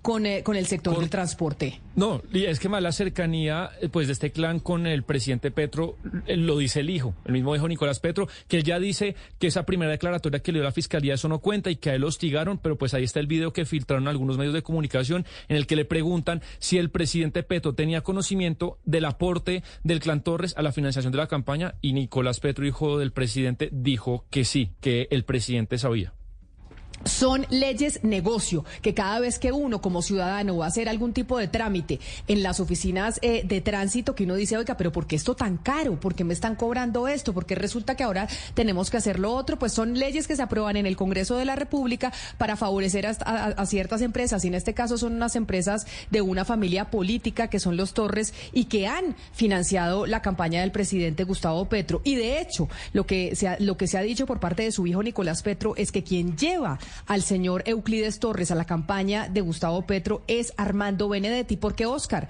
los Torres son de su región. No, este es, este es un eh, clan Torres que así se ha denominado en eh, la prensa nacional y es eh, son políticos de la costa que tienen representantes a la Cámara, que tienen senadores, que tienen diputados. Ha sido una familia política que ha estado ahora en el pacto histórico, pero que tienen también representantes y diputados en el partido de la U y por supuesto en el Partido Liberal.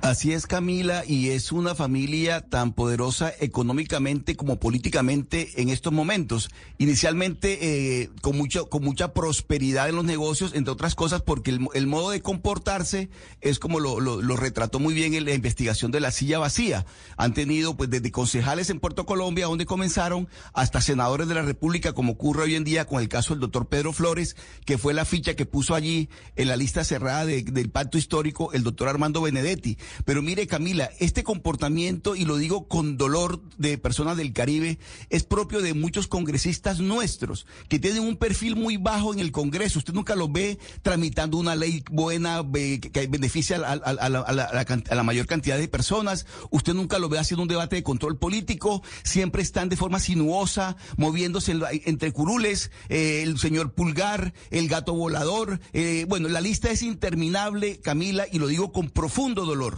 Y resulta que ahora usted los ve que aparecen en estas investigaciones. Aquí también aparece en esta investigación de la silla vacía, aparte el doctor Pedro Flores que está ferrocarrileando y está moviendo estas leyes, leyes que están diseñadas como vestido desastre, a la medida de los, de los que están detrás de ellos financiándolos. Aquí también aparece el señor Elías. El señor Elías que aparece allí es el hermano del ñoño Elías. También está interesado en estos proyectos de ley. Es decir, son personas oscuras, son políticos totalmente oscuros en su comportamiento y en su conducta que hablan muy mal y por eso a la región Caribe se le critica constantemente de por qué esta clase política nuestra es tan pobre, porque a la hora de hacer negocios ahí aparecen, pero a la hora de tramitar leyes que beneficien a la población nunca están. Lástima y lo digo con dolor, Camila, y lo repito, que en la región Caribe este tipo de, de representantes, de congresistas, de senadores sean los que salgan a figurar a la hora de las denuncias y de las investigaciones. El señor Flores obviamente está ferrocarrileando una ley que beneficia a quienes lo sin duda alguna, Camila. No, y además a sus familiares, porque recordemos que Pedro Flores está casado con una diputada del partido de la U, que es de la familia Torres. Pero además, Diana, recordemos porque nosotros aquí lo dijimos, el señor Pedro Flores, senador del Pacto Histórico, a quien llamamos para que pudiera participar con nosotros hoy en esta emisión hablando de esta investigación de la silla vacía, nos ha dicho que no puede contestar nuestras llamadas porque está en Estados Unidos haciendo pues un periplo en temas de salud. Esa es la razón por la cual el senador no pudo atender nuestra comunicación. Sin embargo, recordemos que el señor Flores fue el que tomó la curul de Armando Benedetti, quien le hace la campaña a Pedro Flores y lo mete en la lista del pacto histórico dentro de los 10 es eh, Armando Benedetti. Claro, y eso lo dijimos, Camila, precisamente porque no solamente ocupa la curul eh, de Armando Benedetti, sino que pone a seis personas que trabajaban en la UTL de Armando Benedetti en su UTL. Y dentro de esas personas estaba el esposo de Laura Sarabia, Andrés Parra. Y lo dijimos acá, él trabajó en esa UTL de Pedro Flores y hasta Pedro Flores nos llamó y nos dijo, ay, pero él ya no está acá. Pues no está, pero sí estuvo. Y estuvo cuatro meses en su UTL trabajando con él. Y eh, cuando pasó todo esto del maletín de Laura Sarabia, hablamos de Andrés Parra básicamente porque quien pone la denuncia sobre la pérdida de la maleta con plata de Laura Sarabia fue su esposo eh, Andrés Parra y era en ese momento uno de los alfiles de Pedro Flores en el Congreso de la República. Pero además hay algo grave en la declaración de Nicolás Petro que se filtró el fin de semana, que filtró la revista Semana Camila, y tiene que ver con el papel de Laura Sarabia mientras estuvo como secretaria general de la presidencia. Lo que dice Nicolás Petro es que ella primero sabía de la financiación de Euclides Torres a la campaña presidencial de Petro y segundo que como secretaria general de la presidencia le estaba pagando favores, nombrando algunas personas de confianza del señor Torres como el superintendente de transporte. Obviamente el negocio, usted lo ha dicho Camila, de los señores Torres eh, son los centros de diagnóstico, por eso tienen que tener o deberían tener, eh, según... Eh, lo que dijo Nicolás Petro, pues una persona de confianza al frente de, del tema del transporte como tal. Pero además de eso, eh, lo que quedó claro es que, que Laura Saravilla se ganó la confianza del clan Torres y sobre todo de Euclides. Durante la campaña dice Nicolás Petro que ella era la eh, intermediaria entre la campaña y esta persona que aparentemente, según esta declaración, financió la campaña presidencial de, de Gustavo Petro eh, el pasado año, Camila. Nosotros también llamamos al Ministerio de Transporte, nos dicen que por ahora no se van a pronunciar eh, sobre el tema, pero vamos a estar en constante comunicación porque pues no se puede aprobar algo que siga favoreciendo a estos eh, señores y después de la investigación que hubo en la Superintendencia de Industria y Comercio sobre colusión y falta a la competencia. Vamos a hacer una pausa y regresamos porque está conectado con nosotros a esta hora en la línea el ministro de Minas y Energía, que es importante hablar con el ministro de Minas y Energía porque mucho se ha dicho sobre la posibilidad de que tengamos eh, pues una crisis con el servicio. Vamos a hacer una pausa y volvemos con el ministro.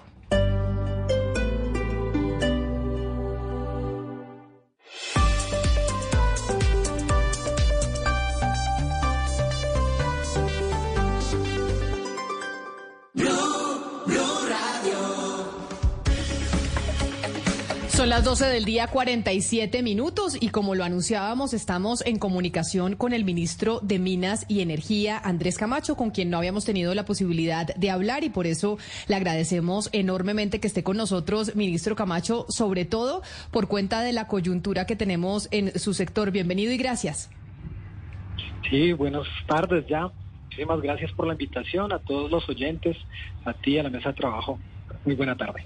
A usted, ministro, y empiezo por preguntarle lo que más le preocupa a los colombianos, y es el tema de los precios de la energía. Aquí nosotros hicimos una ronda en la mesa de trabajo y bueno, en la costa caribe nuestro compañero Oscar Montes es el que más eh, paga.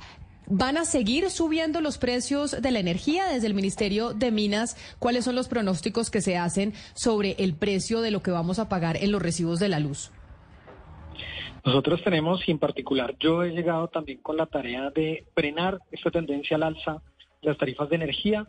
Estamos desarrollando un paquete de medidas que nos permitan detener esa tendencia y lograr bajar a los precios razonables de las tarifas en todo el país, especialmente en el Caribe. Eso implica tomar unas medidas de corto, mediano y largo plazo. Las de corto plazo estamos definiendo una regulación especialmente ahora que estamos en fenómeno del niño que nos permita fijar unos mejores precios de energía en la bolsa. En términos del mediano plazo, estamos también desarrollando unas medidas en el marco de la transición energética para que tengamos soluciones como paneles solares en los hogares, especialmente de la costa. Y de largo plazo o, de fondo, estamos trabajando en la reforma de la ley de servicios públicos 142 y, la reforma de la ley 143 para proteger a los usuarios y garantizar tarifas justas. Ministro, uno ve las últimas actualizaciones de, pues, de los pronósticos del fenómeno del niño en los Estados Unidos y las noticias no son buenas. Parece que será más intenso y más largo de lo que fue el último. Viendo el estrés de la infraestructura, tanto en el tema de transmisión como de obras atrasadas, ¿está usted preocupado? ¿Usted cree que, por ejemplo, en abril, en marzo, cuando se supone que llueve y no lloverá, el país cómo estará en tema energético? Pues ahí tenemos un seguimiento permanente, tenemos un comité de seguimiento al sector energético. Las simulaciones que hasta el momento hemos realizado nos permiten afirmar que tenemos la energía suficiente para tener y garantizar la seguridad energética del país. Sin embargo, eh, el monitoreo constante es fundamental. Vamos a seguir trabajando en ese monitoreo constante. Mañana tenemos nuevamente un comité de seguimiento y esperamos antes de terminar año dar buenas noticias con eh, la inclusión y la entrada de nuevos energéticos y nuevos proyectos al sistema interconectado para lograr soportar en términos de energía el fenómeno del niño. Tenemos unas dificultades que ya conoce el país en términos financieros que también estamos intentando cubrir. Con esas medidas de corto, mediano y largo plazo eh, de las que usted habla, ¿qué pueden esperar específicamente los usuarios y las empresas generadoras de energía? Se lo pregunto por qué, porque hace nada más unos días usted eh, firmó un decreto que cambió el quórum para tomar decisiones en la comisión, en la CREC, en la Comisión de Regulación de Energía y Gas, y lo pasó de siete miembros a cinco miembros, lo cual favorece muchísimo que sea la voz del gobierno o las ideas del gobierno las que finalmente se ejecuten y esto pues ya sabe usted pone nerviosas a las empresas de que se puedan tomar decisiones arbitrarias que no favorezcan eh, digamos las inversiones de estas empresas. ¿Qué pueden esperar puntualmente las empresas y los usuarios de esas medidas de corto, mediano y largo plazo? Primero ahí tendría que hacer una aclaración, no hay nada arbitrario. De hecho, lo único que estamos haciendo es cumplir la ley. Eh, la ley 2099 cambió el número de integrantes de la CREC antes, con la ley 142, eran 11 integrantes y el gobierno anterior, en la ley 2099 de 2021, modificó la integración de la CREX. Lo único que hemos hecho es modificar el reglamento interno para que esté adecuado a esa transformación en el número total de integrantes. Entonces, no hay nada extraño en el asunto, estamos cumpliendo la ley y reglamentando, eh, el, haciendo el reglamento interno de la CREX. ¿Qué pueden esperar los usuarios? Yo lo he dicho en las, en las y asambleas que hemos hecho en todo el país, lo he dicho también en los debates de control político, en los medios, es un gobierno que está comprometido con los usuarios y vamos a trabajar incansablemente porque tengan unas tarifas justas. Y con las generadoras, con las empresas, continuamos un diálogo para encontrar alternativas que permitan los equilibrios tan importantes en este sector. Ministro Camacho, le quisiera preguntar por Hidroituango. Hidroituango pues está pensado para generar el 17% de la energía del país. Acabamos de tener eh, la renuncia del alcalde de Medellín, Daniel Quintero, que es el presidente de la Junta de EPM, y le quiero preguntar en ese sentido si esto arriesga la entrada en funcionamiento de las turbinas 3 y 4, que son las próximas, y la licitación de las demás turbinas. Eh, ¿qué, ¿Cómo está hoy las certezas en torno a Hidroituango? Yo estuve hace 15 días visitando el proyecto para verificar en sitio las condiciones del, cronograma, del proyecto, de las máquinas que están allí y podemos hoy asegurar que el cronograma se mantiene y nuestro propósito, la conversación que tuvimos con EPM, que además es una empresa pues, muy seria, es garantizar que el cronograma se cumpla y no tengamos ninguna dificultad con la seguridad energética que este proyecto debe brindarle al país. No creo que los temas políticos que la renuncia vayan a afectar. Ese es un trabajo de la ingeniería y pues estuvimos allí precisamente con los ingenieros, ingenieras, revisando los desarrollos y el avance del proyecto. Señor ministro, ¿qué nos puede decir eh, sobre la licitación de las otras turbinas? las turbinas no están en proceso de licitación y lo que están ya es en curso de entrar las dos unidades que hace falta y el cronograma cierra en noviembre. Estas unidades están ya construidas, están haciendo los, las revisiones lo que vendrá hacia futuro es la contratación de otras obras que se vienen a adelantar en el marco del proyecto, pero las unidades ya están construidas lo que se está haciendo es eh, la finalización de las obras para que puedan entrar en operación. Ministro, pero entonces ya que estamos hablando de la seguridad energética, ha habido varios expertos que dicen que el próximo año, por temas de fenómeno del niño, no porque no estemos preparados en términos de hidroeléctrica, sino por estrés del sistema, podríamos, podríamos llegar a presentar apagones en algunos sectores del país. ¿Usted como ministro le puede dar la garantía a la ciudadanía que no vamos a tener apagones el próximo año en ninguna región de Colombia? Hay que diferenciar algunos temas. Una cosa es eh, el fenómeno del niño y hay otras circunstancias que se presentan por estrés del sistema en el sistema de transmisión.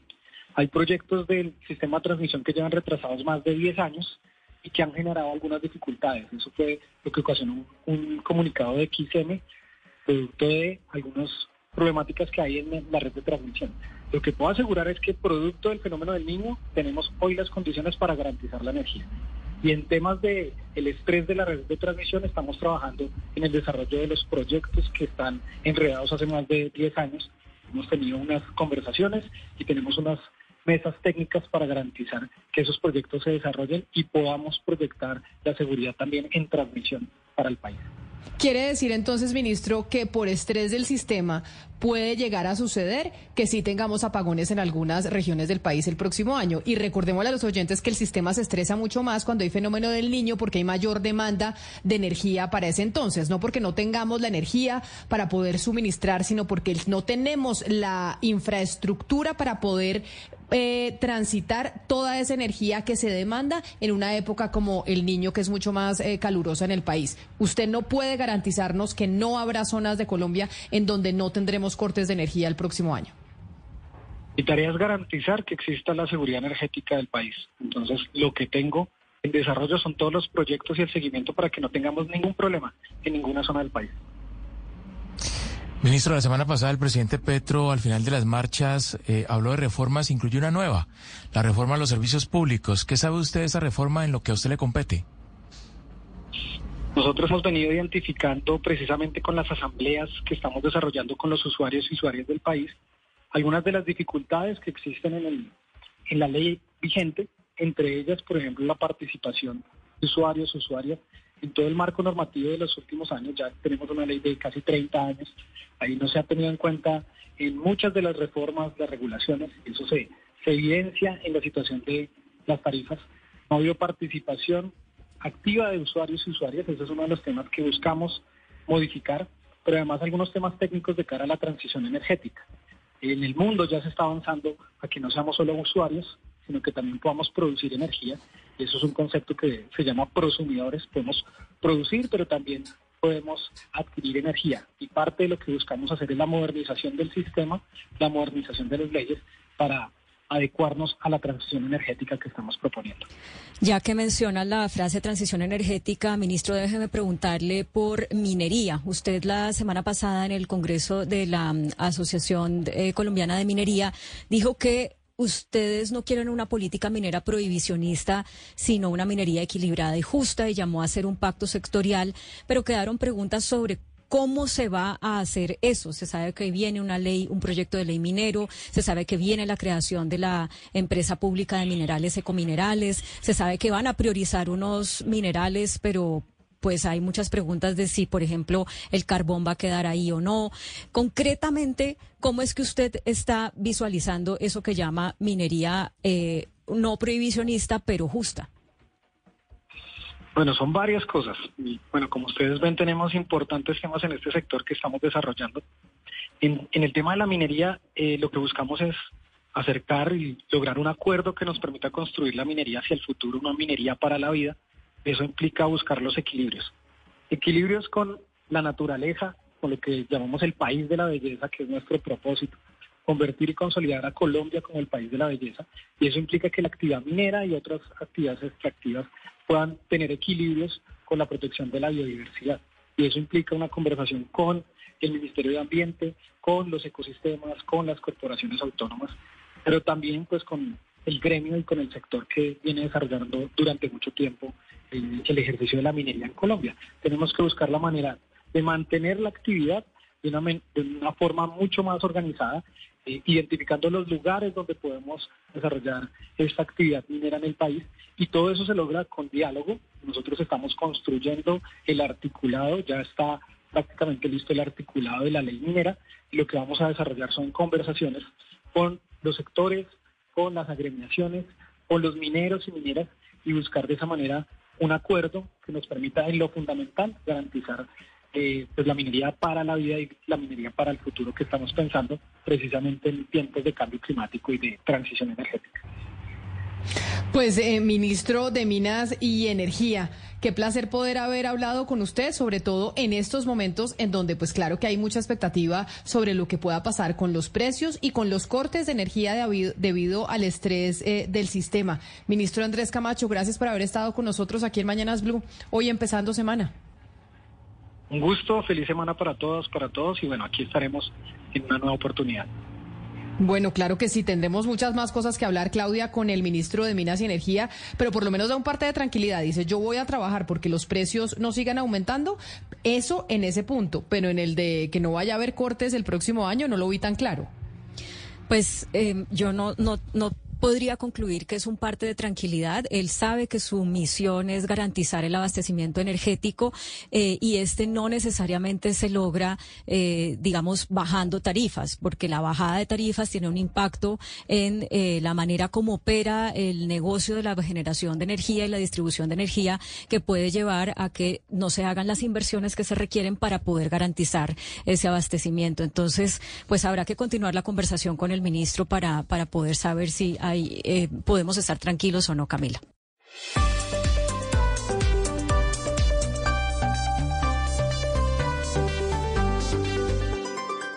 Hey guys, it is Ryan. I'm not sure if you know this about me, but I'm a bit of a fun fanatic when I can. I like to work, but I like fun too. It's a thing. And now the truth is out there. I can tell you about my favorite place to have fun. Chumba Casino. They have hundreds of social casino style games to choose from with new games released each week. You can play for free anytime, anywhere. And each day brings a new chance to collect daily bonuses. So join me in the fun. Sign up now at chumbacasino.com. No purchase necessary. BGW. Void were prohibited by law. See terms and conditions. 18 plus.